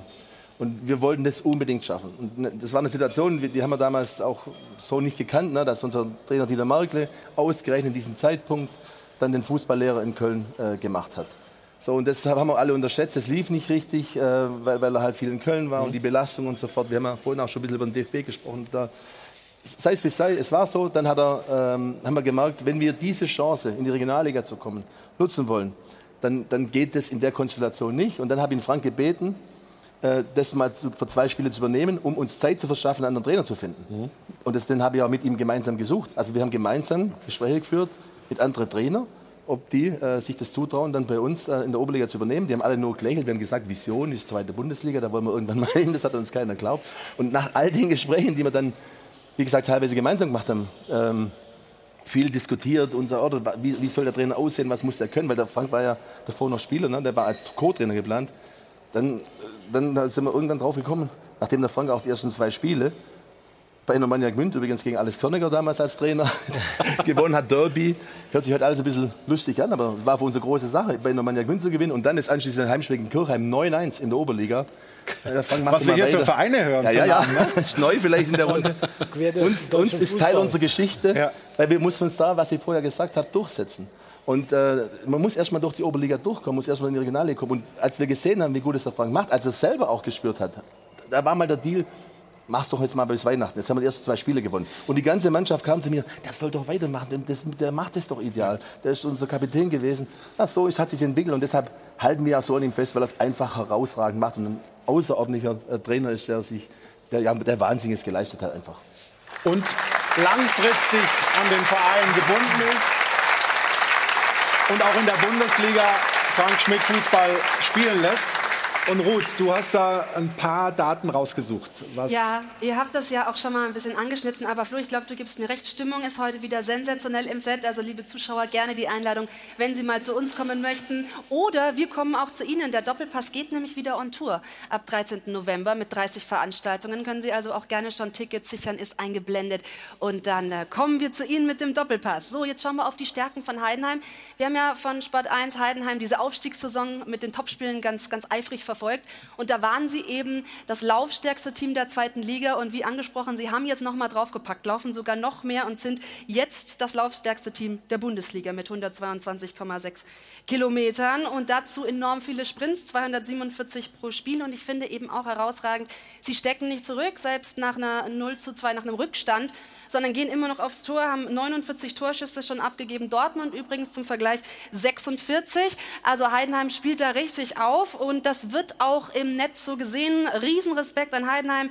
Was ein Fight, was eine Kondition, dazu auch im Kopf wach bis zum Schluss.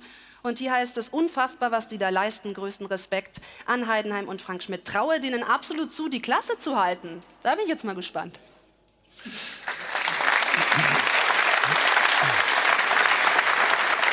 Rainer ist natürlich eine andere Welt. Ja? Vor einigen Jahren äh, gegen Kirchheim und solche. Äh, ist schon ein bisschen länger her. Ist schon ein bisschen her, aber. aber wow. Neun Jahre zweite Liga haben wir auch. Ja, trotzdem. Da haben wir dann HSV und Schalke und Bremen schon, schon geärgert. Schon, schon, schon, aber die Bayern, die spielen manchmal in der Vorbereitung gegen, gegen solche äh, Vereine oder im Pokal in der ersten Runde. Trotzdem, das, was er sagt, also die Werte, die der Verein lebt, Gibt es da Parallelen trotzdem auch zum FC Bayern, zum großen, zum europäischen Spitzenverein FC Bayern? Also ich habe gerade jetzt bei den Ausführungen von Herrn Sandwald äh, unheimlich viele Parallelen zum FC Bayern München äh, gesehen. Es beginnt mal bei den Personen. Sie, glaube ich, haben mit 27 angefangen für Heidenheim zu arbeiten, nachdem sie vorher dort gespielt haben. Uli Hoeneß war 27 Jahre alt, als er bei uns Manager wurde. Mhm. Diese Kontinuität, diese Stabilität, ich glaube, dass das immer ein großer Erfolgsfaktor des FC Bayern München war. Punkt zwei, die Werte. Die Werte bei Ihnen, beim FC Bayern, das wird ja immer beschrieben, die große Familie. Aber diese Umschreibung hat ja unheimlich viele Werte, dass man sich äh, achtet, respektiert, toleriert, dass man füreinander da ist, dass man äh, füreinander hilft. Es gibt unheimlich viele Beispiele, wo der FC Bayern seinen Spielern, Fans, Mitgliedern geholfen hat. Und da habe ich unheimlich viele Parallelen gesehen. Und auch wenn es vielleicht in ein bisschen kleineren Rahmen ist, aber das ist mit Sicherheit auch ein Garant des Erfolges. Und ich kann Sie da nur bestätigen, so weiterzumachen. Also sagen wir mal, auf der Trainerposition gibt es beim FC Bayern jetzt nicht diese äh, Kontinuität. Wir haben uns mal den Spaß erlaubt, mal rauszusuchen in den Schmidt-Jahren. Aber da sehen Sie auch, alle, bei uns gibt es noch genügend Dinge, die zu verbessern Ja, genau. Alle, alle Bayern-Trainer, äh, die in der Zeit äh, tätig waren. Hier sieht man die Liste. Also Hitzfeld, Klinsmann, Heinkes, Van Gaal, Jonker, nochmal Heinkes, Guardiola. Und dann kommt die zweite Tafel. Ähm, geht gleich weiter. Ancelotti, Sagnol, Heinkes, Kovac, Flick, Nagelsmann, Tuchel. Das alles in der Zeit. Aber geht das vielleicht da ganz oben nicht so leicht wie bei einem Verein, der dann dritte, zweite Liga spielt? Äh, vielleicht der Druck nicht so groß ist, auch von außen? Also spaßeshalber würde ich mal sagen, da sieht man, wie vielen Trainern wir geholfen haben, international bekannt zu werden. da waren ein paar dabei, die kannte man auch schon vorher. Aber Fakt ist natürlich, Fakt ist natürlich schon, dass bei uns aufgrund des Erfolges auch eine unheimliche Erwartungshaltung äh, da ist. Und das ist für jeden Trainer schwierig. Man hat es ja letzte Saison gesehen, wir sind deutscher Meister geworden und trotzdem waren wir alle unzufrieden, wie der Verlauf der Saison war. Da ist ein unheimlicher Druck auf den Trainer da. Und wenn einer zu Bayern München kommt als Trainer, dann weiß er das auch und dann muss er das auch halten. Und am Ende des Tages sind wir, die Verantwortlichen des Clubs, dafür da, um den Erfolg des Clubs sowohl wirtschaftlich, aber natürlich sportlich in erster Linie sicherzustellen. Und wenn es nicht so läuft, dann handeln wir auch. Das ist bei Heidenheim anders. Frank Schmidt hat eine, Sie haben mal gesagt, oder du hast mal gesagt, ähm, der kann sich nur selbst entlassen. Das steht auch, dieser Satz. Das ist so. Das ist so, da, da stehen wir alle im Verein da dazu. Er hört den gar nicht so gerne. Ne? Wir haben ja gesagt, Frank, du, sei doch du der erste Trainer, das wäre doch auch eine schöne Geschichte, weil ist ja ohnehin so, ja. na, mit all dem, was er geleistet hat. Unterschreibt doch einen unbefristeten Vertrag auf lebenslänglich. Nein, das will er auf gar keinen Fall haben. Das soll auch nur äh, für die erste oder zwei Liga gelten, auf keinen Fall für die dritte Liga, als wir damals in der zweiten Liga noch verlängert haben. Er will sich an der Folge messen lassen und das zeigt ja den Charakter von, von Frank Schmidt einfach, dass er da überhaupt was geschenkt bekommt. Das wiederum begeistert uns so sehr, weil er halt einfach diesen unglaublichen Antrieb hat. Ähm, ja, das ist schon was ganz Besonderes, einfach die Konstellation. Glaubst du, dass Sie sich das erhalten können? Dass das durchhaltbar ist, auch vielleicht mit wenn man wieder runtergeht irgendwann, muss ja nicht in dieser Saison sein, es kann ja theoretisch mal passieren. Ähm, oder glaubst du, die ziehen das da eisenhart durch mit Frank Schmidt auf, auf ewig? Na, wir lernen ja gerade den Verein mal richtig tief kennen. Und Holger gibt alles, äh, was in seinem Herzen ist, für den Verein und ist der Kopf des Vereins. Und das ist ja dies, was wir gerade sagen. Diese Anführer, kurze Wege. Und Schmidt darf da bleiben, bis er selber sagt, dass er ihm nehme ich das ab. Ich glaube, die Zuschauer auch sofort. Und das ist ja das Schwierige. In der Bundesliga ist ja damit zu rechnen, dass es gegen den Abstieg geht. Vielleicht sogar wieder zurück. Aber mit so einem, ich sage jetzt mal, Chef, geht das äh, definitiv gut. Und deswegen wird es auch noch Spiele geben, wie jetzt Hoffenheim, die nicht dann 3-2 verloren gehen, sondern der Sieg kommt bald. Mhm. Weil das war eine richtig gute Leistung übrigens. Dankeschön.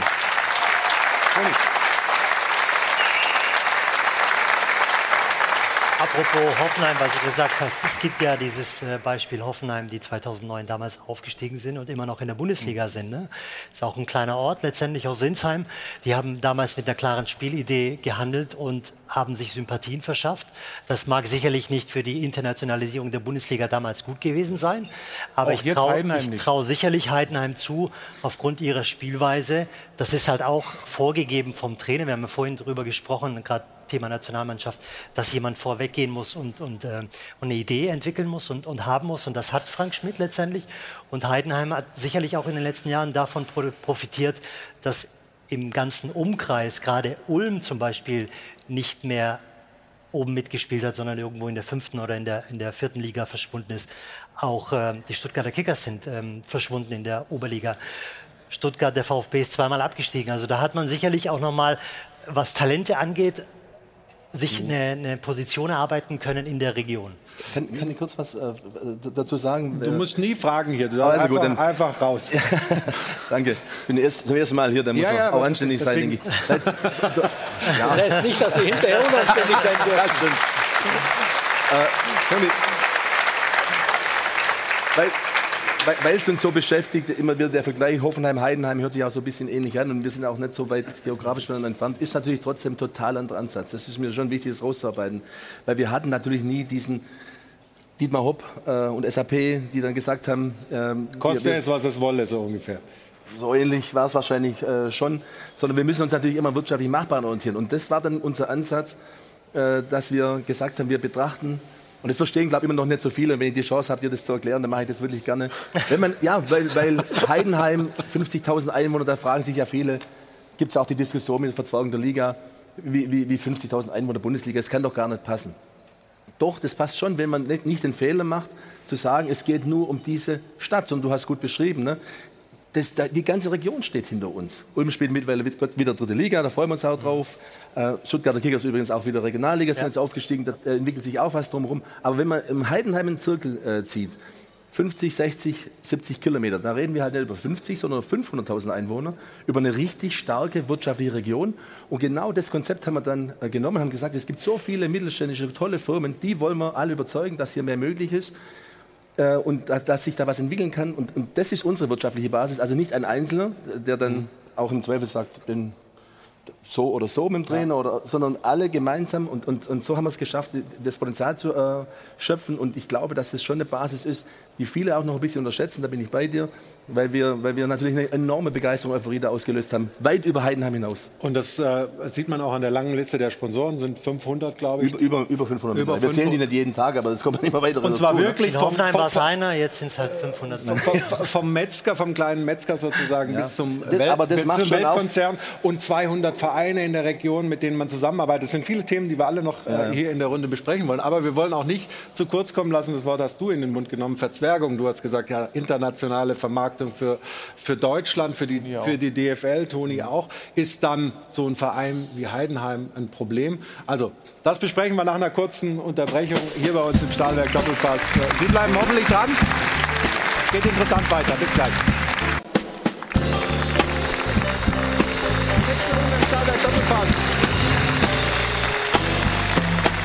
Wir lernen gerade den ersten FC Heidenheim ein bisschen besser kennen. Und vorhin fiel mal, Steffen, dieser Begriff Verzwergung der Liga, internationale Vermarktung. Ist dann so ein Verein wie Heidenheim nicht gut für die Bundesliga? Klar. Und das darf ich auch sagen. Ich arbeite seit acht Jahren noch für die DFL, kommentiere Spiele in der Bundesliga und weiß eben, wenn diese großen Traditionsvereine wegfallen, dann, äh, dann hast du einfach auch diese Verzwergung. Und das meine ich wirklich ehrlich und nicht respektlos, sondern wenn Schalke, Hertha, Werder letztes Jahr, Düsseldorf, Nürnberg, wenn die alle in der zweiten Liga nur spielen und du im Endeffekt dann in Anführungsstrichen so schön wie das ist, Heidenheim erste Mal Bundesliga, dann aber eben weltweit kommentieren muss oder weltweit vermarkten muss, dann wird es eng. Und ich glaube, äh, das kann äh, sogar Holger irgendwo auch nachvollziehen. Heißt aber nicht, dass man sich sportlich nicht qualifizieren kann. Dann stimmt ja auch irgendwas anderes nicht. Dann sollten sich mal die großen Traditionsvereine hinterfragen, was läuft denn da, wenn Heidenheim uns mit dieser, in Anführungsstrichen, tollen Philosophie, aber schmalen Budget überholen kann. Siehst du es ein bisschen anders, Stefan? Weil ich habe deine T-Online-These vorhin mal gesehen. Genau. Da äh, schreibst du, Vereine wie der 1. FC Heidenheim haben sich den Aufstieg sportlich verdient und die Sympathien auf ihrer Seite. Sie sind immer eine Bereicherung für die Bundesliga. Aber die Argumente von Steffen ja, aber ich zählen die für Ich kommentiere ja keine Spiele. So, für die DFL.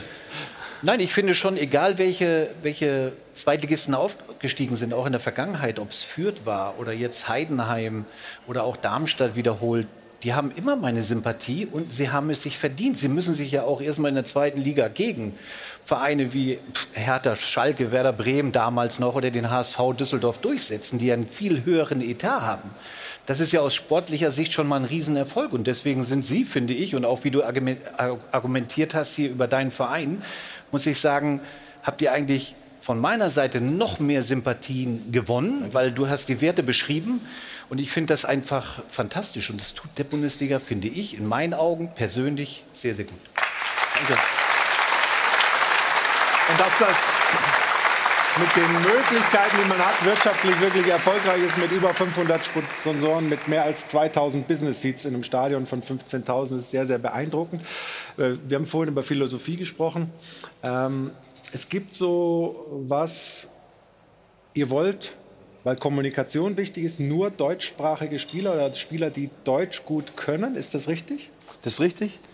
Ähm, Was steckt dahinter? Ja, das steckt, äh, ich muss vorwegschicken, wir sind natürlich total weltoffener Verein und, und, und völlig liberaler Verein. Ich, ich, war auf jedem Kontinent auf dieser Welt und habe alle möglichen Länder bereist und habe auch viele Freunde im Ausland. Also mit, das nicht, dass man so eine falsche Ecke nee, nee, das, Genau. Sondern äh, es ist uns einfach nur wichtig, dass äh, wir haben ja vom Budget her nicht mehr ansatzweise die Möglichkeiten, in der Bundesliga gegen die großen Clubs mitzuhalten. Das ist eigentlich gar nicht möglich, dass wir bei Borussia Dortmund einen Punkt holen oder dass wir Wolfsburg ärgern oder Hoffenheim ärgern können. Eigentlich nicht möglich. Und dann macht man sich natürlich Gedanken, wie können wir es denn vielleicht äh, doch schaffen? Wir müssen fitter sein, wir müssen größeren Zusammenhalt haben, wir brauchen eine klare Philosophie. Und wir brauchen eine klare Ansprache. Und eine klare Ansprache geht halt nur dann, wenn man sich auch versteht.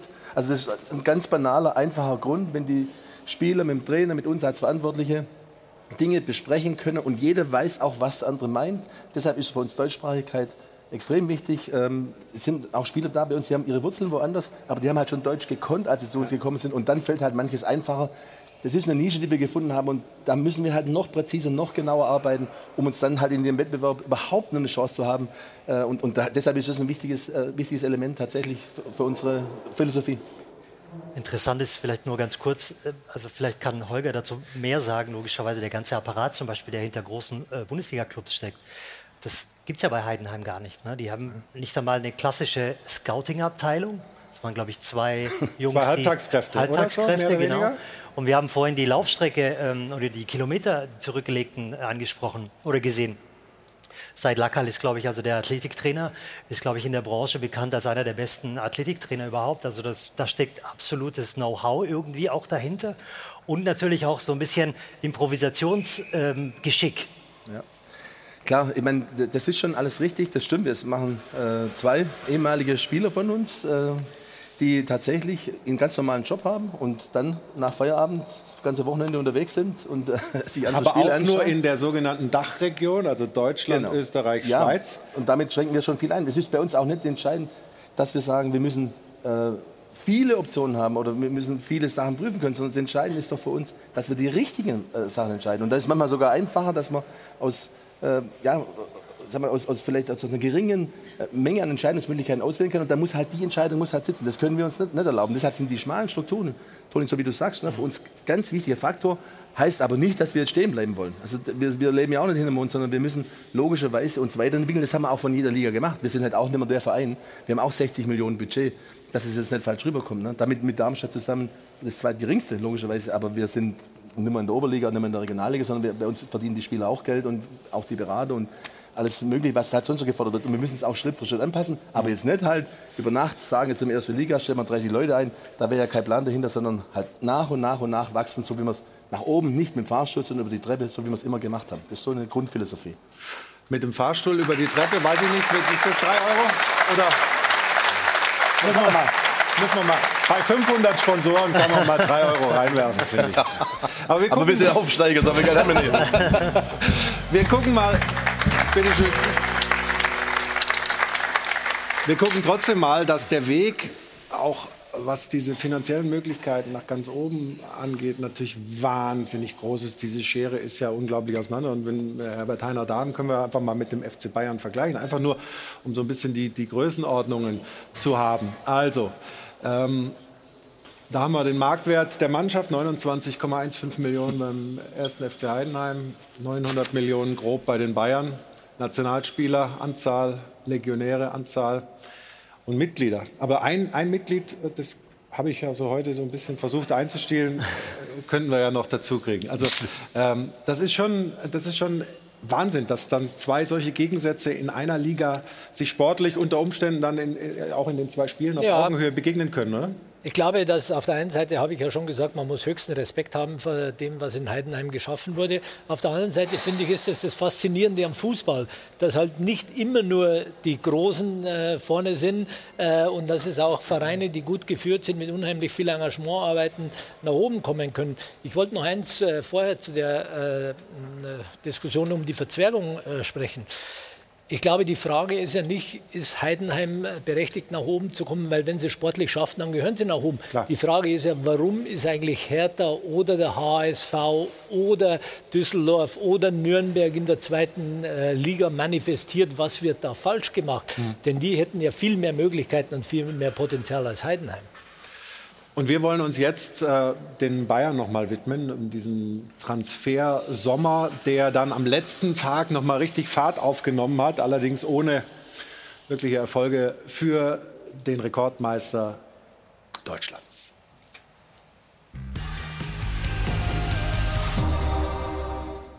Thomas Tuchel ist nicht zufrieden. Sein Kader ist gefühlt zu klein und der Transfer des heiß ersehnten Wunschsechsers Joao Palinha scheitert in letzter Minute. Der Spieler war zwar da, aber Fulham lässt die Sache platzen. Statt Holding Six nur Holding Nix. Dabei sind die Bayern mit voller Kapelle auf dem Transfermarkt aktiv. Sie verkaufen Pavard, Hernandez und Gravenberg für sehr viel Geld und kompensieren allein damit das 100 Millionen Investment für Harry Kane. Das Festgeldkonto ist wieder gut gefüllt, aber der Bayern-Kader bleibt unvollständig. Dafür sind die Personalien in der Führungsriege mit der Verpflichtung des neuen Sportdirektors Christoph Freund endlich abgeschlossen. Früher hießen die Bayern-Bosse Beckenbauer, Hoeneß und Rummenigge, zuletzt Salihamidzic und Kahn, doch ehemalige Bayern-Spieler sucht man jetzt vergebens. In der Chefetage der Bayern gibt es keine Identifikationsfiguren mehr. Dafür ziemlich viele Finanzexperten, Ziemlich wenige Alternativen bieten sich dafür dem Trainer in der Defensive. Bayern gibt gleich zwei potenzielle Rechtsverteidiger ab und holt keinen Ersatz. Trotzdem will man auch international hinten besser stehen als letzte Saison. Sehr gewagt. Vielleicht hat man sich zu lange auf den einen großen Star konzentriert. Wir meinen, auch die Kane-Verpflichtung kann die Fehler in der Transferpolitik nicht überdecken paar steile Thesen von uns wie immer ja. drin, aber Sie sind ja hier, um, wenn gewünscht, auch zu widersprechen. Also das sehe ich komplett anders. Das wird Sie nicht verwundern. Überrascht mich nicht. Ja. Und ich darf Ihnen das vielleicht auch mal chronologisch erzählen. Wir waren, als äh, die Transferperiode begonnen hat, uns im Sportausschuss klar, dass wir zwei primäre Ziele, Ziele haben. Das erste ist, wir brauchen unbedingt einen Mittelstürmer, eine mhm. Nummer 9. Nach der verkorksten Rückrunde war das auch allen klar, dass uns diese Nummer 9 äh, Robert Lewandowski gefehlt hat. Das zweite war, wir wollten noch mal eine Verstärkung der Innenverteidigung haben, um die noch stabiler und äh, besser zu machen. Dann sind wir losgegangen. Wir haben zuerst äh, Min Jae Kim äh, verpflichtet. Min Jae Kim ist in der letzten Saison als der äh, beste Abwehrspieler in der Serie A in Italien gewählt worden. Auch in der Champions League super und gespielt war mit dem einer der Hauptfaktoren, dass Neapel nach 33 Jahren wieder italienischer Meister wurde. Dann haben wir Harry Kane verpflichtet. Mhm. Wir alle wissen, dass eine äh, europäische Nummer 9 äh, mit Weltklasseformat sehr, sehr schwer zu kriegen ist, weil es nur ein paar gibt. Es gibt nur eine Handvoll. Mhm. Und dass es uns gelungen ist, unserer sportlichen Leitung Harry Kane zu verpflichten, mehrmaliger Torschütze der Premier League, Kapitän der englischen Nationalmannschaft, finde ich, ist ein klasse Coup und tut nur nicht uns, sondern auch der gesamten Bundesliga gut.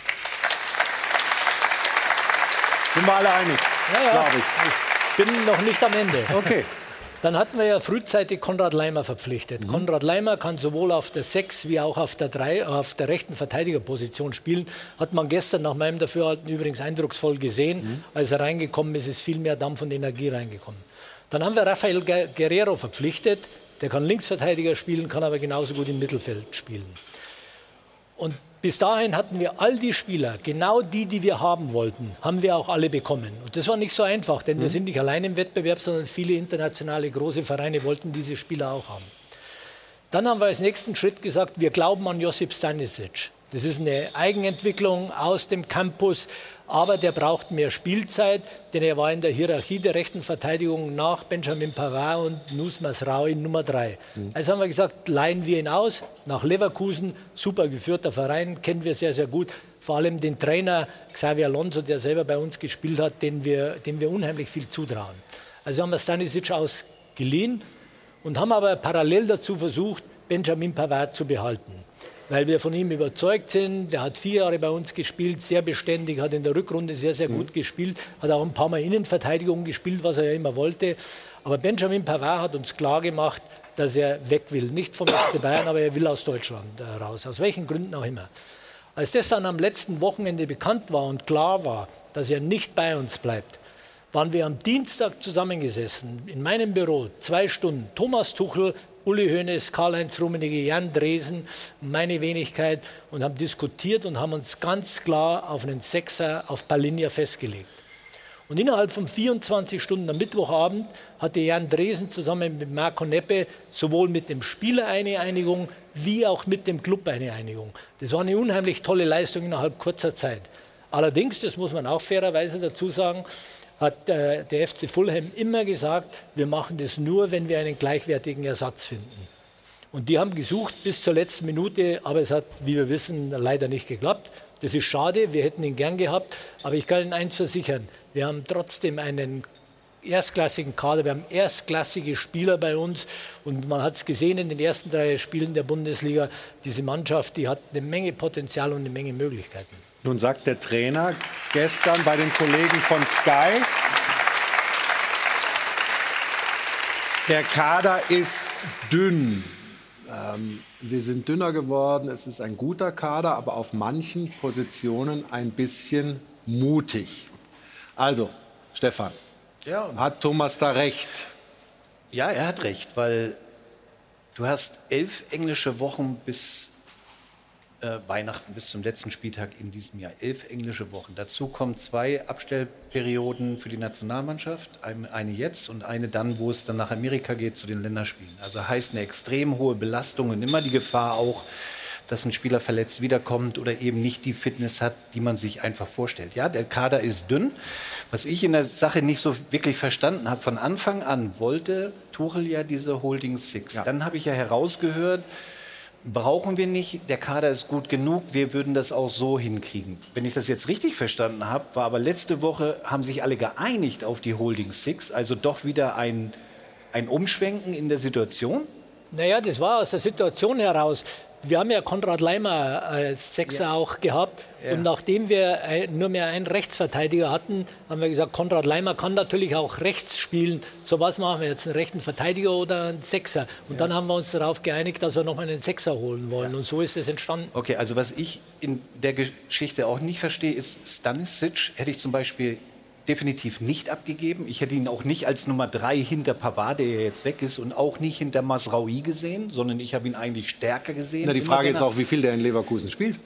Das ist die nächste Frage. Die muss er ja selber beantworten. Die kann er ja nur selber beantworten. Aber ihn denn abzugeben, ich weiß, dass es sich überschnitten hat mit diesem Pavard, aber Pavard hat ja relativ früh auch gesagt, ich möchte diesen Verein verlassen. So, das ist ja die Situation.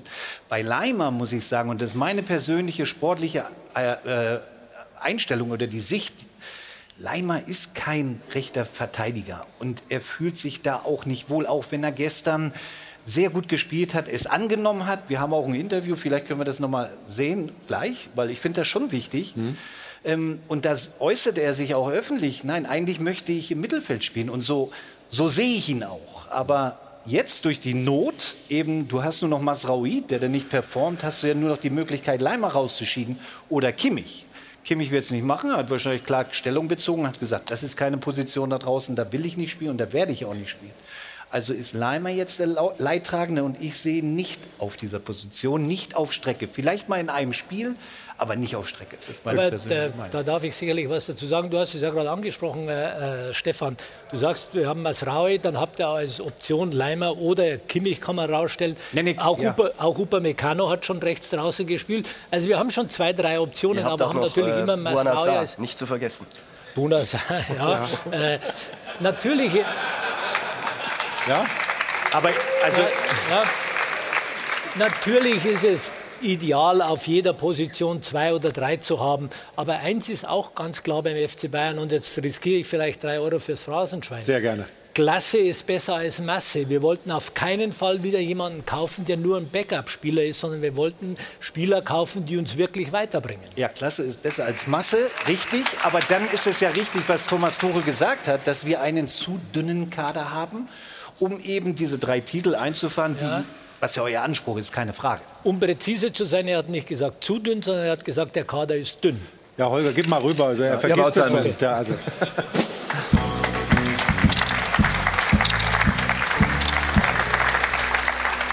Würdest du sagen, der FC Bayern hat sich ein bisschen verzockt?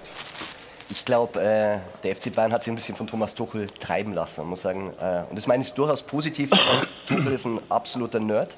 Und äh, äh, er hat sich in diese Sechser-Idee verliebt. Und Herr Heiner, ich glaube, Sie werden mir widersprechen am Anfang, er wollte ja unbedingt zwei Positionen. Er wollte einen Stürmer und er wollte unbedingt einen Sechser. Und ich glaube, er wollte den Sechser sogar noch dringender als eine Nummer 9. Dann hat der Sportausschuss gesagt, nein, Verteidiger, Stürmer. Wir sehen das anders. Und das ist auch das gute Recht des FC Bayern. Äh, er ist Trainer, er hatte keinen Sportvorstand und äh, hat gesagt, wir besetzen den Kader so.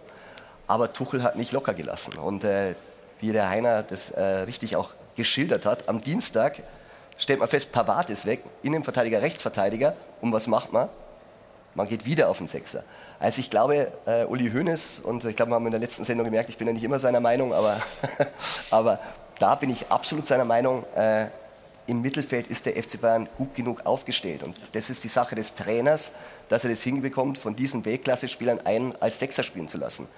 Und jetzt hat man die Situation, dadurch, dass man sich wieder auf die Sechs versteift hat und Palinja dann im letzten Moment, und da war einfach nicht mehr genug Zeit, versucht er zu holen hat, statt einen Chaloba, der Rechtsverteidiger spielen hätte können, äh, Bella Kotschap war noch in der Rede. Also da ist man zu dünn aufgestellt und äh, da bin ich auch ganz bei Stefan. Äh, Leimer kann halt jetzt nicht, und äh, da geht es um Qualität, ein Weltklasse-Rechtsverteidiger sein. Und Masraui hat es bis jetzt auch nicht nachgewiesen, gestern zur Halbzeit ausgewechselt. Und da haben sie sich wirklich kurzfristig ein großes Problem reingeholt. Also, da möchte ich jetzt schon mal was dazu sagen. Wenn Sie sagen, Herr Falk, wir haben uns dann wieder auf einen Sechser äh, konzentriert, man muss ja immer auch an dem Machbaren handeln. Die, äh, der erste Sechser-Vorschlag war ja ein Declan Rice für 120 Millionen und da waren wir eben der Meinung, das geben wir lieber für einen Weltklasse-Mittelstürmer aus als für einen Sechser, sondern man muss ja auch immer gucken, was am Markt da ist. Und Sie haben jetzt gerade ein paar aufgehört, Chalobao oder Bella Kotscher. Ja, da will ich auch erst mal sehen, ob die besser sind als ein Leimer. Ich fand den Konrad Leimer gestern hervorragend und wir reden immer noch darüber, dass Masraui unsere erste Wahl ist. Aber da sind wir auch wieder dabei, dass ein Thomas Tuchel das schon so gesehen hätte, dass er einen Chaluba mit dem hat er ja telefoniert, der wollte ja auch kommen. Also da war schon so ein bisschen, und das ist ja, ja ein gutes Recht, ja, dass er im Ausschuss diskutiert. Genau, das aber der ja Trainer hatte schon ein bisschen andere Vorstellungen letztendlich wie der, der Ausschusssport. Wie ist das denn für die Spieler, die da sind, die auch da waren, wenn du immer hörst, da will ich unbedingt einen. Jetzt musste wieder Kimmich und Goretzka stark machen und die wissen eigentlich, wollte der Trainer erst den Rice, dann, dann den Palinja, vielleicht noch andere dazwischen. Ich meine, grundsätzlich steht das dem FC Bayern zu. Also da bin ich äh, auch immer bei den Verantwortlichen. Sie müssen äh, den Kader zusammenstellen. Äh, und da kann man auch beim FC Bayern mal sagen, wir besetzen eine Position dreifach. Jetzt ist aber genau andersherum. Das ist schon interessant. Thomas, du hast gestern auch gesagt, wir haben eine Viererkette und nur sechs Spieler.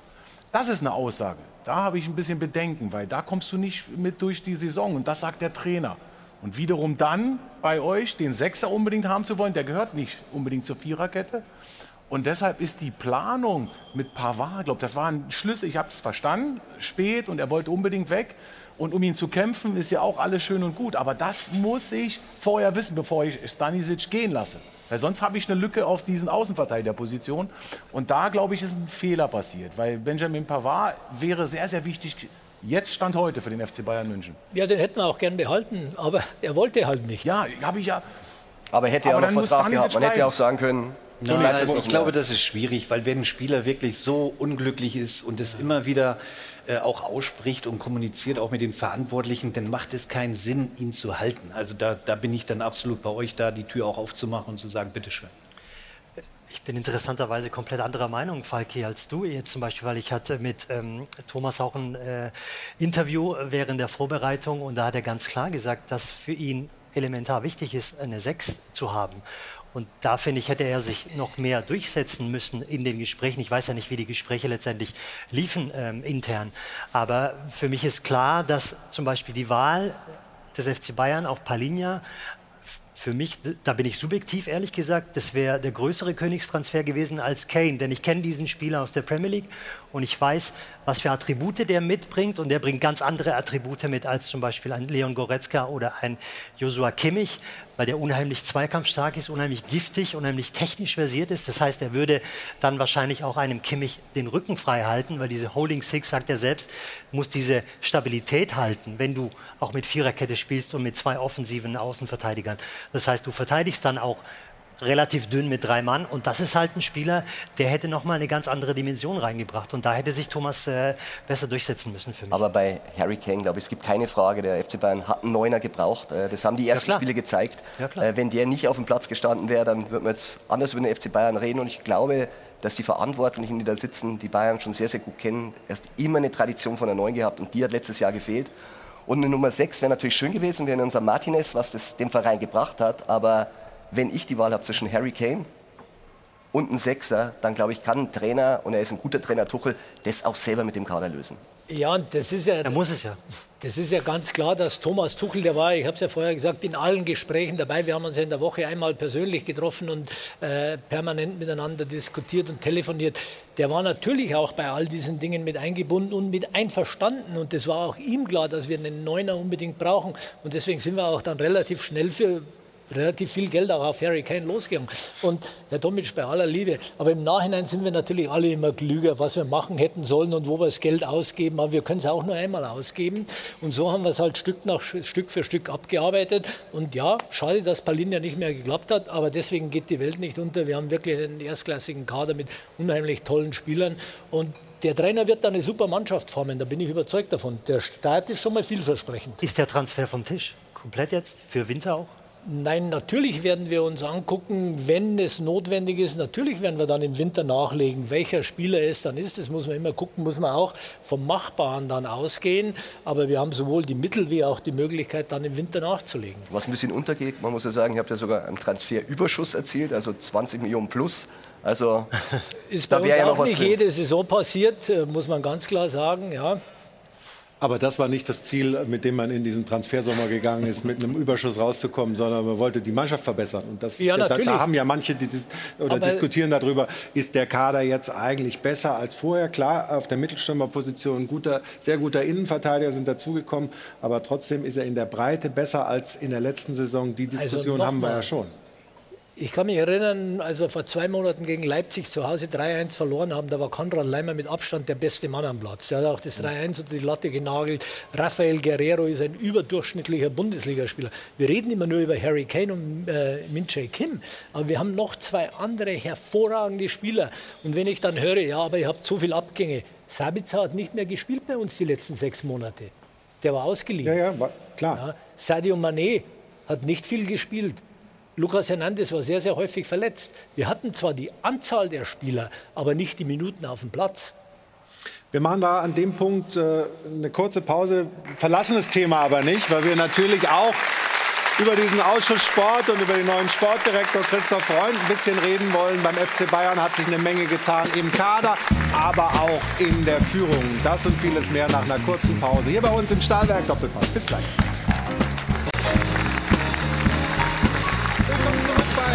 Wetter in München. Kommen Sie rein hier. Beste Stimmung bei uns beim Stahlberg. Doppelpass. Und die Frage, die wir gestellt haben, die Frage der Woche war ja, reicht dieser schmale Kader des FC Bayern für die großen Ziele? Und jetzt hören wir mal, was Sie uns am Dopafon dazu gesagt haben, liebe Zuschauerinnen und Zuschauer. Ja, auf alle Fälle reicht der Kader aus. Zwar sind die auf drei Hochzeiten, aber da hängt so viel Qualität in diesem Kader drin. Doch, ja, das schaffen die. Der Kader wird für die Bundesliga wieder mal reichen, aber für die Champions League, für die ganz großen Ziele, ist der Kader einfach zu dünn. Es wird sich erst zeigen, wenn die internationalen großen Gegner kommen. Der Kader des FC Bayern ist keinesfalls zu klein. Der reicht auf jeden Fall für die Hinrunde. Die großen Ziele stehen ja erst nächstes Jahr an und da werden sie in der Winterpause gezielt nachlegen und dann noch einen Kader zusammenbekommen, wo sie um die großen Ziele mitspielen können. Selbstverständlich reicht der Kader. Sie haben doch genug Superspieler in der Mannschaft und Ersatzspieler sind auch noch genug da. Man sagt doch immer, man soll den jungen Spielern endlich mal die Möglichkeit geben. Jetzt haben sie die Möglichkeit.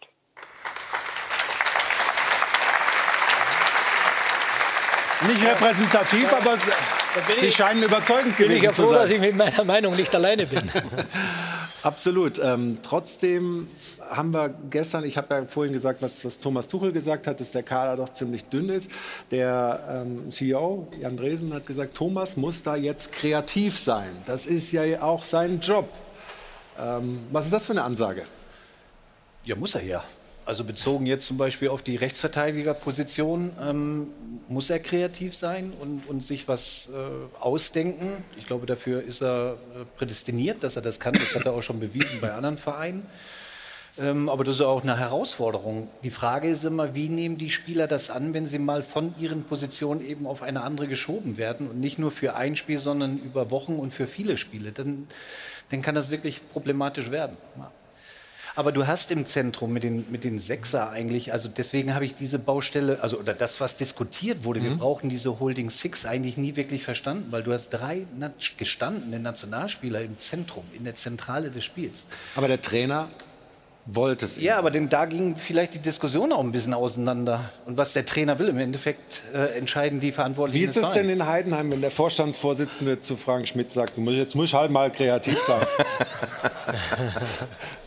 Also wir diskutieren die gleichen Themen natürlich. Auch mit, öffentlich? Mit, nein, mit anderen Budgets. Nur äh, was wir dann halt schon äh, machen, dass wir uns dann am Ende des Tages auf eine Position verständigen und sagen, die müssen wir jetzt gemeinsam vertreten. Aber äh, ist ja immer klar, dass du äh, schauen möchtest, dass du das Maximale aus dem Kader rausholst. Ich wollte nur ergänzen, für die deutsche Nationalmannschaft muss ich sagen, ist natürlich gut, dass jetzt Goretzka und Kimmich sich da beweisen können. Jetzt sind sie schön, äh, finde ich, im, im, Druck und ja. wir haben eine EM und es sollen sie zeigen, dass sie was können. Ich finde es auch vom Leon Goretzka vorhin gut, was er gesagt hat, dass er jetzt einfach die richtige Reaktion zeigen muss. Also ja. Für Bayern mag das ähm, und für so, uns so gesehen werden, aber das ist schon eine gute Sache. Für, für uns ist das ja auch gut. Wir haben ja über die letzten Wochen und Monate natürlich davon profitiert. Ja? Also ihr bei der Bild, wir bei Sport 1. Es gab immer was zu bereden. Aber Ihnen müsste es doch nicht gefallen, dass doch so viele Dinge wasserstandsmeldungsmäßig immer berichtet werden. Ob die denn dann von innen kommen oder nicht, ist die nächste Frage. Aber trotzdem, äh, viele Dinge werden nach wie vor öffentlich ausgetragen, oder? Naja, das ist natürlich Fluch und Segen äh, des Erfolges des FC Bayern München, dass auf der einen Seite wir so viele Fans haben, auf der anderen Seite wir natürlich auch unheimlich interessant sind für die Medien und jeder Spieler, der kommt, der geht, äh, wie es ihm geht, äh, beobachtet wird und von den Medien auch äh, gern kontaktiert wird. Das gehört dazu. Insofern bin ich froh, dass die Transferperiode jetzt vorbei ist. Und das war nicht die erste, bei der es hitzig war. Ich kann mich erinnern, Arjen Robben haben wir damals auch am letzten Tag äh, mehr oder weniger verpflichtet. Äh, nur, und das glaube ich ist das, was ich Andresen sagen wollte, so, jetzt ist der Transfermarkt vorbei, jetzt haben wir die Mannschaft, die wir haben, von der wir alle überzeugt sind, erstklassige Spieler und jetzt müssen wir gucken, dass wir das Beste daraus machen und ich bin überzeugt davon, Thomas Tuchel wird das machen. Wird denn dieser, dieser Ausschuss Sport so bestehen bleiben? Also da haben wir jetzt noch nicht äh, darüber gesprochen, weil wir gerade äh, jetzt die Transferperiode vor zwei Tagen abgeschlossen haben. Langfristig glaube ich nicht. Wir haben jetzt mit Christoph Freund einen neuen Sportdirektor, der nachweislich über 17 Jahre bei Salzburg exzellent gearbeitet hat, der ein Händchen hat, um Talente zu finden. Äh, jetzt sage ich mal so, den Harry Kane kann ich auch finden. Den hätten Sie auch gefunden, Herr König, das ah, wussten wir alle. War, ja gut, aber wahrscheinlich, ja. Zumindest hätten wir eine Idee dazu gehabt. Ja. Aber wir wollen ja auch Spieler finden, an den Campus bringen, die noch nicht jeder kennt, mhm. um die dann selber auszubilden und in die Mannschaft reinzubringen. Und da ist mit Christoph Freund jetzt, finde ich, uns wirklich ein Coup gelungen. Das hat er äh, nachhaltig bewiesen mit Haaland, mit Upamecano, äh, mit Conny Leimer, und, und, und. Und insofern glaube ich, dass wir den äh, Sportausschuss so wie in der Bestand in der Zukunft nicht mehr brauchen. Aber eins ist auch ganz klar, wir werden natürlich das Know-how und die Erfahrung und das Netzwerk eines Karl-Heinz Rummenigge oder eines Uli Hoeneß auch weiter nutzen. Wir wären ja blöd, wenn wir es nicht machen würden. Aber Christoph Freund ist eben jetzt seit 1.9. Äh, installiert. Und äh, Herr Heiner, Sie haben es ja gesagt, er hat dann ähm, wirklich also ordentlich Erfolge nachgewiesen in Salzburg. Wir wollen das noch ein bisschen ähm, genauer fassen, noch ein bisschen Fleisch an den Knochen. Ruth, du hast die Zahlen, die Hintergründe, ne? Sehr, sehr gerne. Er saß ja gegen Gladbach zum ersten Mal auf der Bank. Und interessanterweise lese ich hier gerade einen Tweet, äh, Bayern muss dann im Winter was machen, ein bis zwei Spieler verpflichten. Das wird für Christoph Freund gleich mal eine schöne Bewährungsprobe. Und ja, er hat äh, tatsächlich eine schillernde Vita. Schon 17 Jahre bei Red Bull Salzburg, 2006 dort als Teammanager eingestiegen und dann ging die Karriereleiter hoch. Also 2012 Sportkoordinator Koordinator. 2015-16 wurde er Nachfolger von Ralf Rangnick als Sportdirektor und in seinen acht Spielzeiten hat er jedes Mal die Meisterschaft geholt. Sechsmal ist er Pokalsieger geworden und er hat, wie gesagt, wirklich Top-Talente in den Verein geholt. Wir reden da über Haaland, Adeyemi, Schoboschlei, Keita, Manet und mit einem Gewinn von über 400 Millionen Euro verkauft. Also der Mann hat äh, wirklich was drauf und wechselt jetzt eben vom ähm, österreichischen Serienmeister zum deutschen Serienmeister. Und wir hatten heute schon in der Sendung ganz interessante Namen, als es über die äh, Oberliga ging, weil seine aktive Karriere liest sich auch ein bisschen anders als die Karriere von Hasan Salihamidzic, da sich hier Austria Salzburg 2, SC Kundel, WSG Wattens, FC Puch, FC Zell am See, SV Grödig, also das sind dann eher so die Vereine. Gang war er auch noch, das kenne ich nur vom Skifahren. Aber,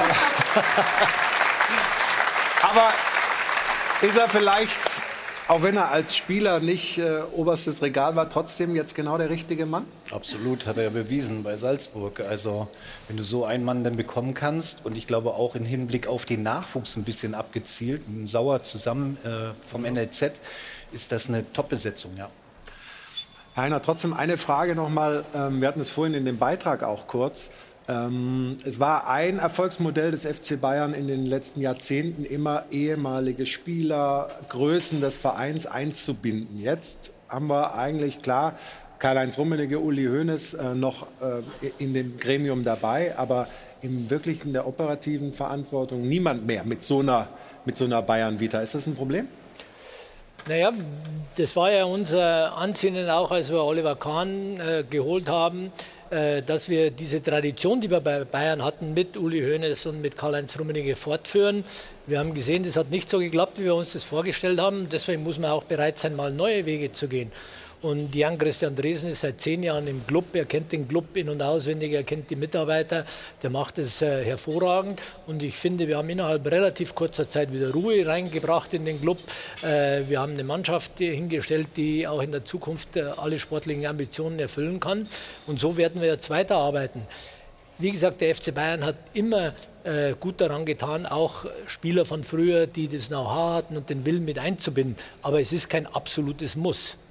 Wer wird in Zukunft neben Thomas Tuchel vor allem für den Verein sprechen, in der sportlichen äh, Seite schon Christoph Freund? Natürlich, oder? natürlich. Dafür haben wir den Christoph Freund auch geholt und ich glaube, man hat ja gestern als erstes Zeichen klar gesehen, dass er auch wieder auf der Bank sitzt.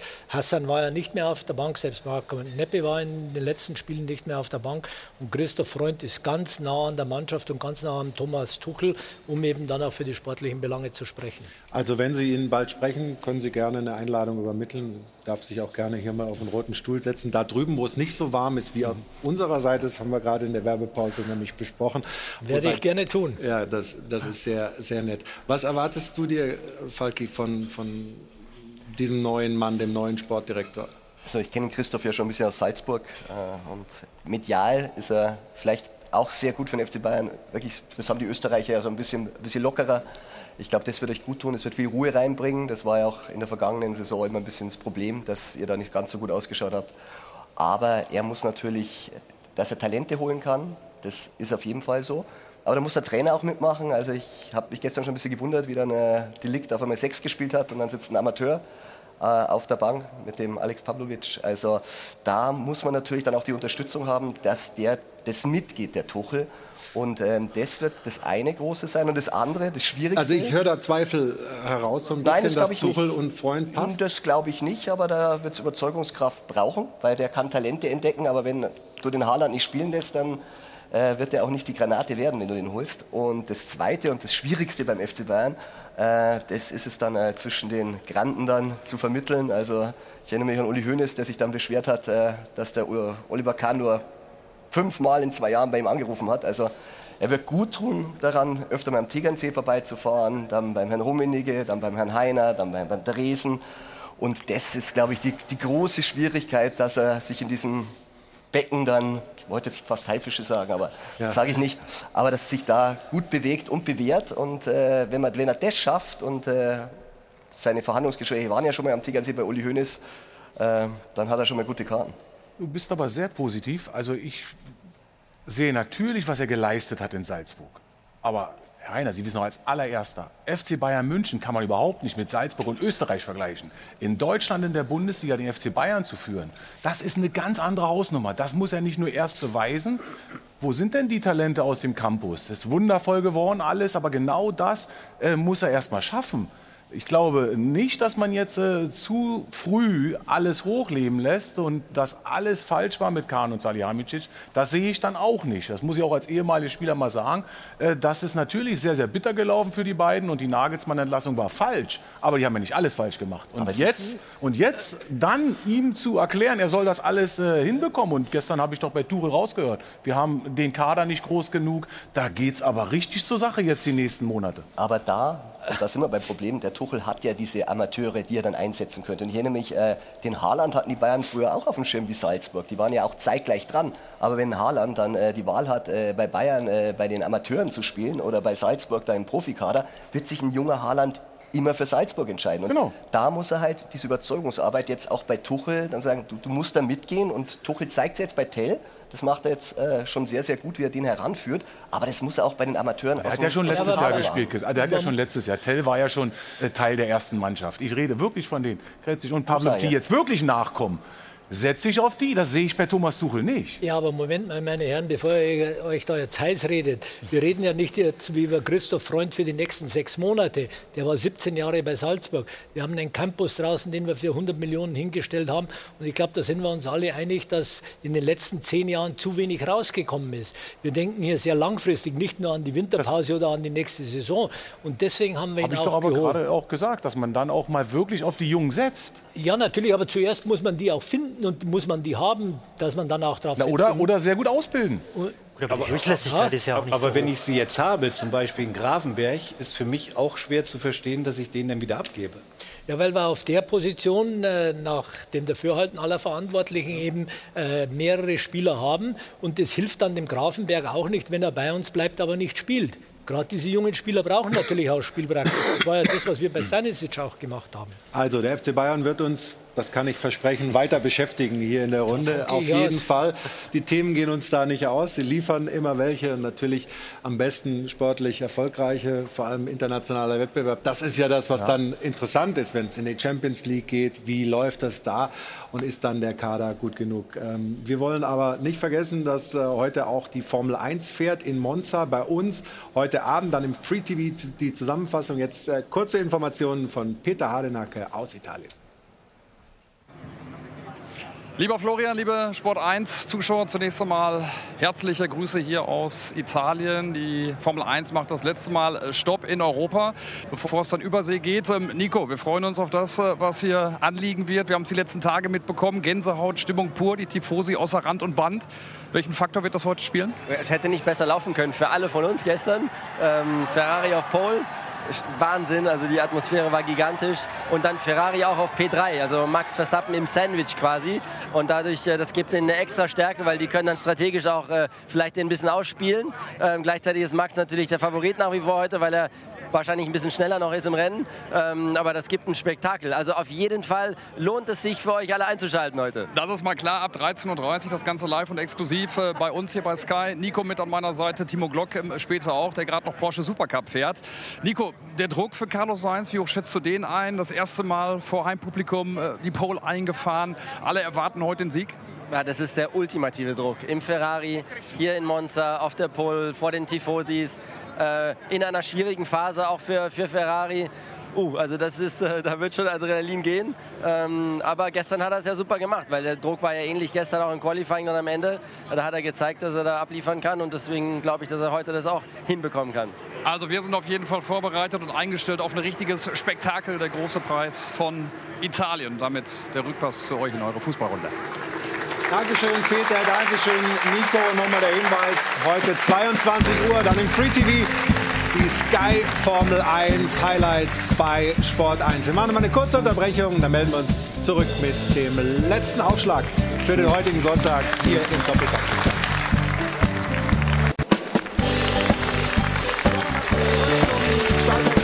haben ein bisschen überzogen, müssen wir ehrlich zugeben, aber das ist immer ein gutes Zeichen für eine angeregte Diskussion Toni Tomic ist schon äh, zum Check-in unterwegs. Aber Ruth ist da. Und Ruth, du hast ja. Geld eingesammelt ohne Ende. Und ich habe den Platz hier gerne eingenommen. Ja, sehr gerne. ja, Geld, genau. Aber zuvor der Hinweis, die Frauen-Bundesliga startet am 17. September mit dem Topspiel Wolfsburg gegen Leverkusen. Gibt es live zu sehen auf Sport 1 ab 15.30 Uhr und dann ab jedem äh, Montag immer das Topspiel live bei uns. Also gerne einschalten. Und jetzt, ich versuche das schnell zu machen, bedanke mich schon mal. Es sind sehr viele Spenden zusammengekommen. Von Alina und Flo, Grüße an alle Gut- und äh, Naumänner. Ostalb Bremen, Holzspalter Langlauren Bühl, Fitnessgruppe Körbrich-Bilsdorf, Sabine Fuchs, das kann man übrigens mit äh, Applaus auch begleiten. Sabine Fuchs vom Verein VfR 1910 Unterbruch. Dann haben wir Norbert und Manfred Thielen, Andrea und Mike Zeise, Claudia und Frank Hintermeier, Philipp Use vom SV Ettenkirch, Hasenverein Schechingen, die gibt es wirklich, von den Sandmännern und Bistro Alte Tankstelle in Lossburg. Der äh, Spender hat heute Geburtstag, da können wir auch noch mal gratulieren. Das war's. Dankeschön. 480 Euro insgesamt sind zusammengekommen. Ich äh möchte mich bedanken bei Herbert Heimer, bei Holger Sandwald, Steffen Freund, Christian Falk, Stefan Effenberg für die engagierte Runde. Hat sehr, sehr viel Spaß gemacht. Jetzt Länderspielpause. Natürlich ist der Doppelpass auch kommenden Sonntag da. Ich allerdings nicht.